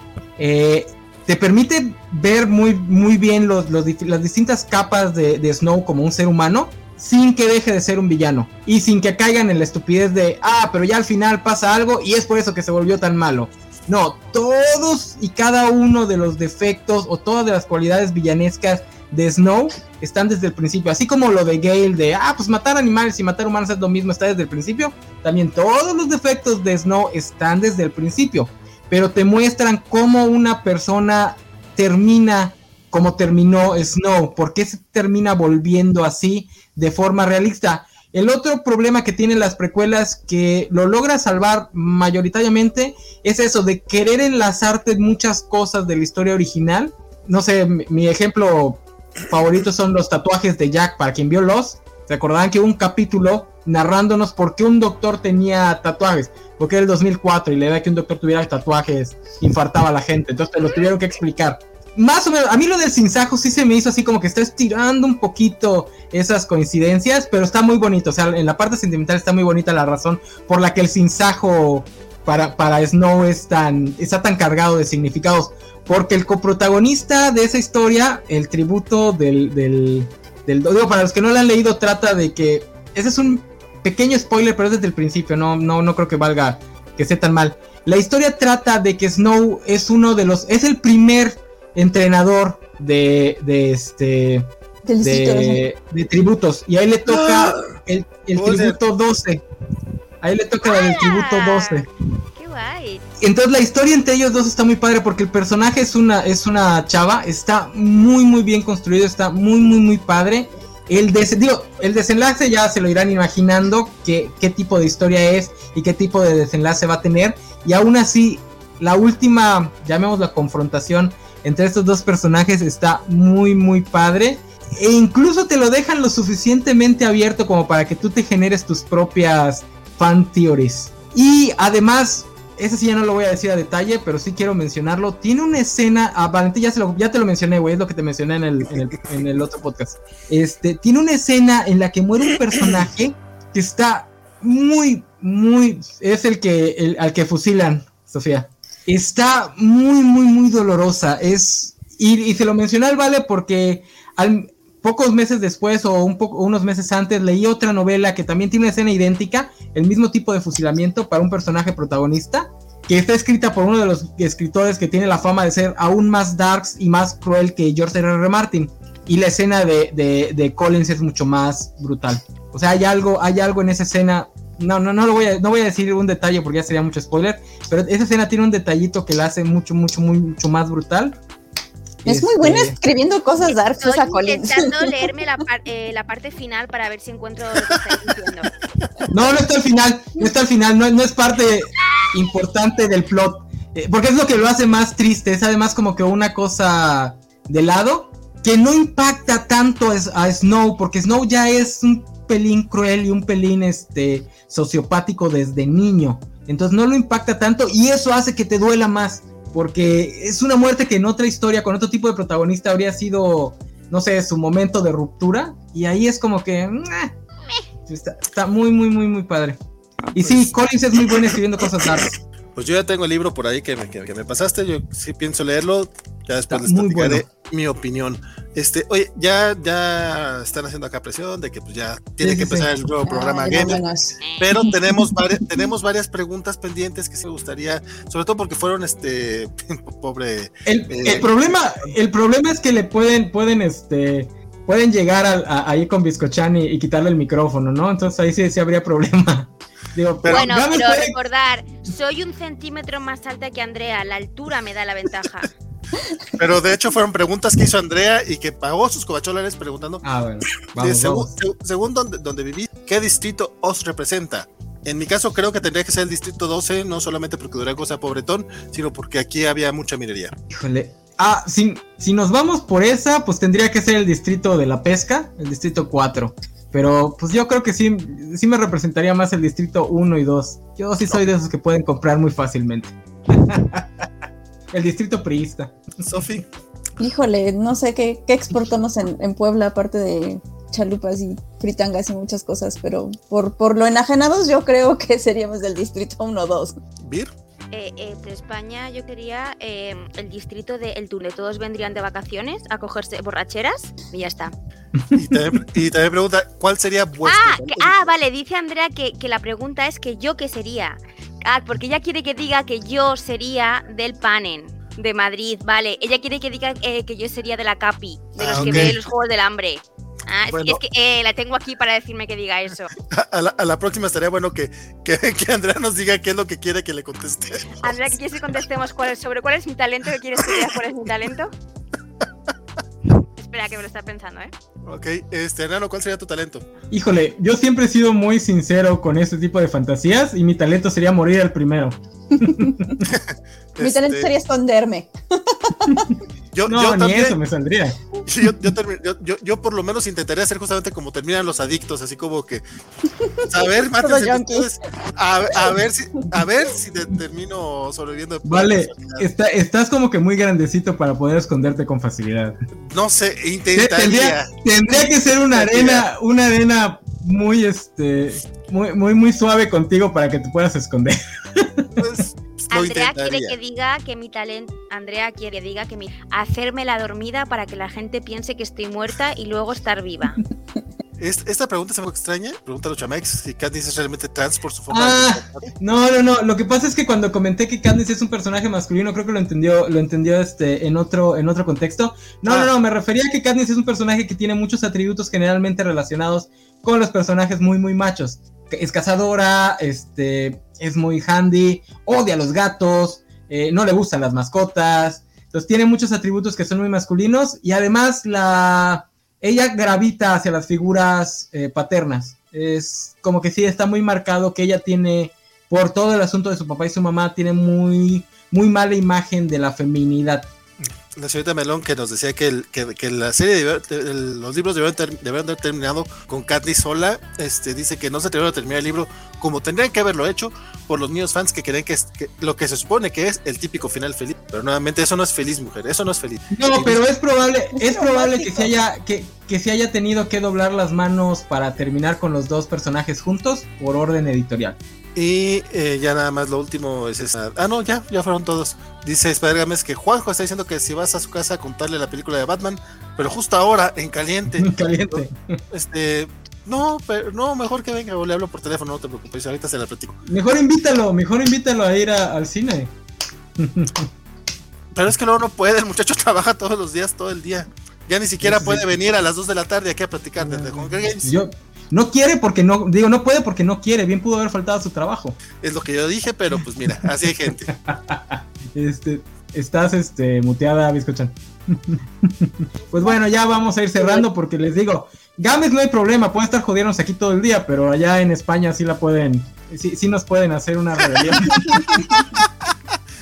Pe- Perdón, señorita Melón, tú sabes que. Ella, cagaprisas, desde, mil, no- desde mil- 1986. Caga- Ay. nació ya siendo cagaprisas. Nació cagaprisas. Pero tú saliste ¿Quién primero? ¿no? Ajá, claro, porque dibujaba. por eso, por eso. Por. Cagaprisas Ay, pero qué- desde que. Games, son 14 minutos, a veces entramos hasta media hora tarde en Cobachando. Sea, ¿de No, dónde? pero- ¿Cuál es la desesperación? Es, es- es- es- es que se quiere ver bien con su nuevo equipo, al que sí quiere, no como a los rucasos del Que no Covacha. como a nosotros. Sí, es que quiere, es que quiere que COVID-8 empiece como nunca empezó Cobachando, con más seriedad. Pero si querías más seriedad, ¿por qué le pusiste COVID-8, Alejandro? Dice, dice Jorge que apostó por fuera a que escucharan, usaría ese término en vivo. El de cagaprisas. Va, pues la despedida. Pues este, pues ya esto fue todo. Digo, todavía podríamos hablar más porque el tema da para mucho. A mí me hubiese gustado que habláramos de, de otros libros similares, pero bueno, ya no se dio. Pues Este, hacemos otro. Del puro elenco. Philip Seymour Hoffman, sí, so- Mar- Mar- no, es- Marsala Ali, este. Ma- yo no me acordaba que salía Mashallah Ali. sí, Esta sale hasta Natalie Dorme. No, el cast de estas películas estaba genial. Sale, el precioso que salen de Expanse, que se me el- olvida cómo se llama. Este es- sa- sale este Foggy Nelson de, de Daredevil, también sale. Ya Digo, fue la- que- que- guay, sí, cierto, sale este. fue de las últimas películas de Hoffman, de hecho, ¿no? Digo, creo que hay otra que sí fue última, última, pero. De hecho, en la tercera parte cortan su parte porque como se murió ya no pudo grabar las escenas que tenía con Katniss al final y lo hacen en una en una Ah. en una carta y utilizan CGI para las, Ah, entonces- las de la última película. Entonces sí fue este, sí fue su última película porque ya no la terminó. Sí. La otra sí la terminó. Este, bueno, pues vamos cerrando. ¿Quién quiere dar este? Bueno, yo elijo. Vamos a. Ay, espérate. Ah, perdón. Me Le sacas. Perdón, le di mal. ¿Cómo, cómo, cómo, cómo agrego a. ¿Cómo la, cómo la acerco, vale? Este, Perdón, soy nuevo. Es mi primer. Es mi. Ajá. Es mi primer día. Ténganme paciencia. Ahí está. Este, bueno, pues a mí me encuentran en Twitter, Sofía Levain. Eh, sí, creo que los Hun- Hunger Games es uno de los pocos libros que he leído más de una vez. Este, me gusta mucho, entonces les recomiendo que si no los han leído los lean y también si no han leído la secuela, también se los recomiendo mucho y pues aquí nos andaremos viendo. Muy bien. Eh, Biscochan. Yo realmente recomiendo que leáis cualquier tipo de y cuando leáis. No importa que sean cómics, TVOs, revistas, leer es súper importante. Nos ayuda, bueno, propaganda no leáis, propaganda es que leer. Eh, La señorita Melón ahí soplándole. Propaganda, no, propaganda, no. es que no me iba con la gente de la propaganda, me refería en plan libros, ¿vale? Que cualquier libro de, de no propaganda es válido, es importante leer. Eh, nos ayuda a tener mucho vocabulario, nos ayuda a que nuestra mente esté despierta. Eh, también, por favor, mm, reducir vuestro consumo de lácteos, leche y carne, no, lácteos es fatal, de carne, lácteos y pescados, por favor, y miel, por ayudar al mundo, reciclar y, y que muchas gracias por, por este programa. Yo estoy encantada de estar la semana que viene haciendo una segunda parte sobre esto. si y nada, que muchísimas gracias. Puntos, puntos de contacto. Eh. Bizcochan en Twitter y en Instagram.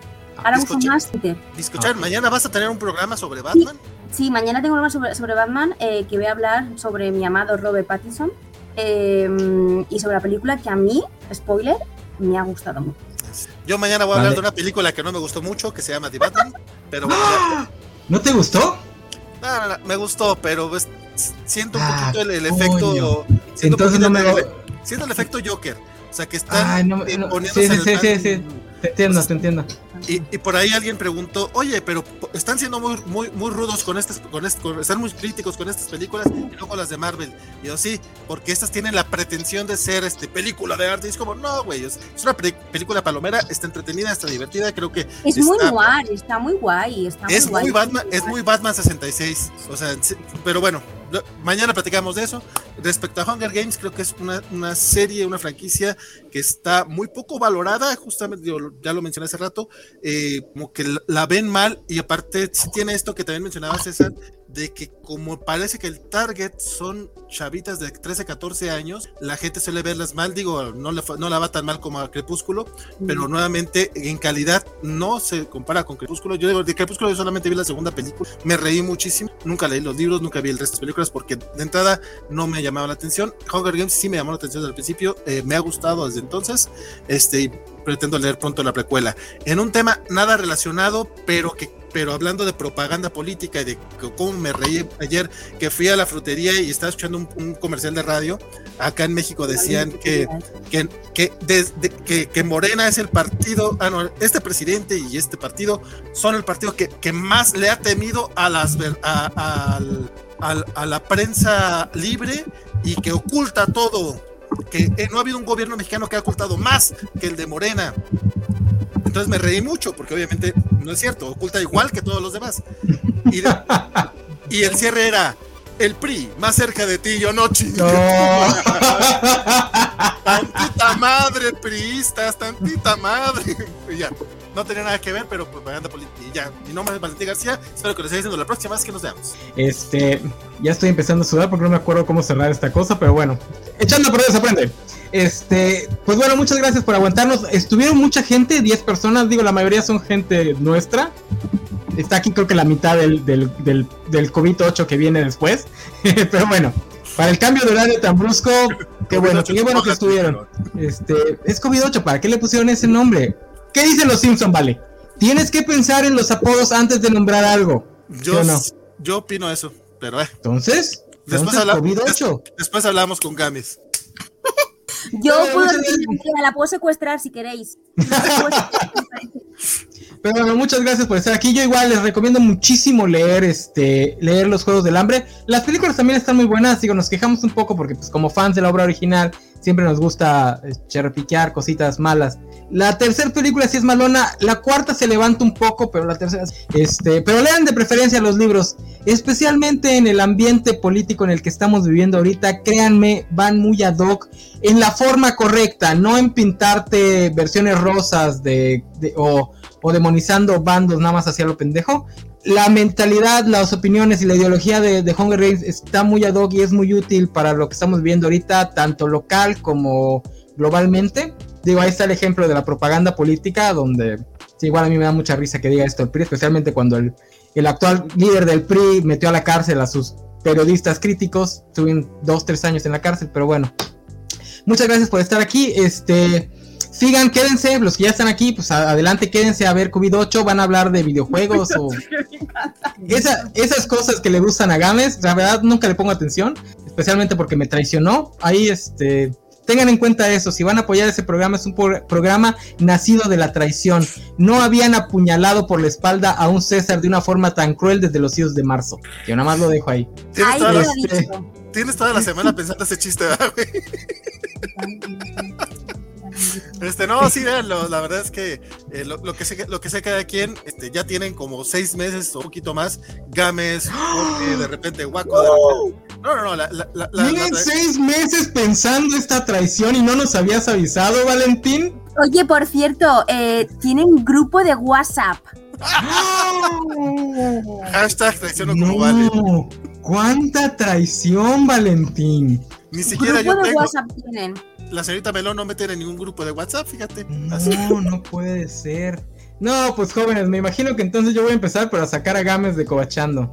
El siguiente programa sale en horario normal. Este, creo que ya quedó establecido que viene Charlie. Vamos a hablar de los Power Rangers piratas, VR Troopers, este, Beetleborgs, este, unos loquísimos que me encantan, que nunca me acuerdo del nombre. Este, Caballeros de Tirnanok, no sé qué más. Después la siguiente semana creo que ya nos toca hablar de George Pérez. Vamos a hacer una retrospectiva de sus obras. En ese tampoco va a estar Gámez, nos va a volver a traicionar. Y terminamos con anime, si no mal recuerdo. No me acuerdo si vamos a hablar de Naruto o de Caballeros del Zodíaco. Pero ahí, ahí se, los, se los avisaremos. La próxima semana vengan a las 6 de la tarde a escucharnos hablar de... ¿Qué dije que íbamos a hablar? El rip-off de los de Power Rangers. Power Rangers, Power Rangers piratas. Y pues ya esto... Perdón, Ujú, tengo ok. una, eh, que Sofía en su pelo el tiempo. Porque tiene esta parte rapadita y me encanta cómo la queda.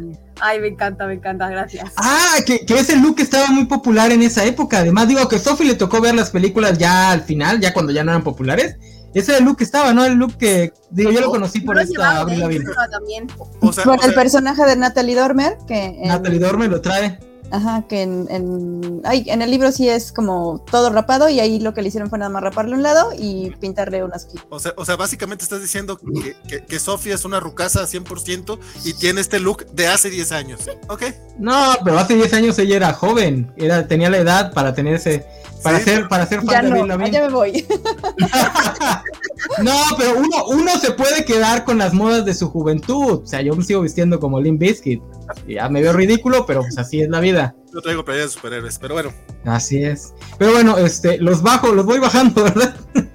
Y luego pongo el outro. No, pues, sin, sin bajarnos, puro outro. Puro otro, directo al otro. Bueno, nos vemos muchachos.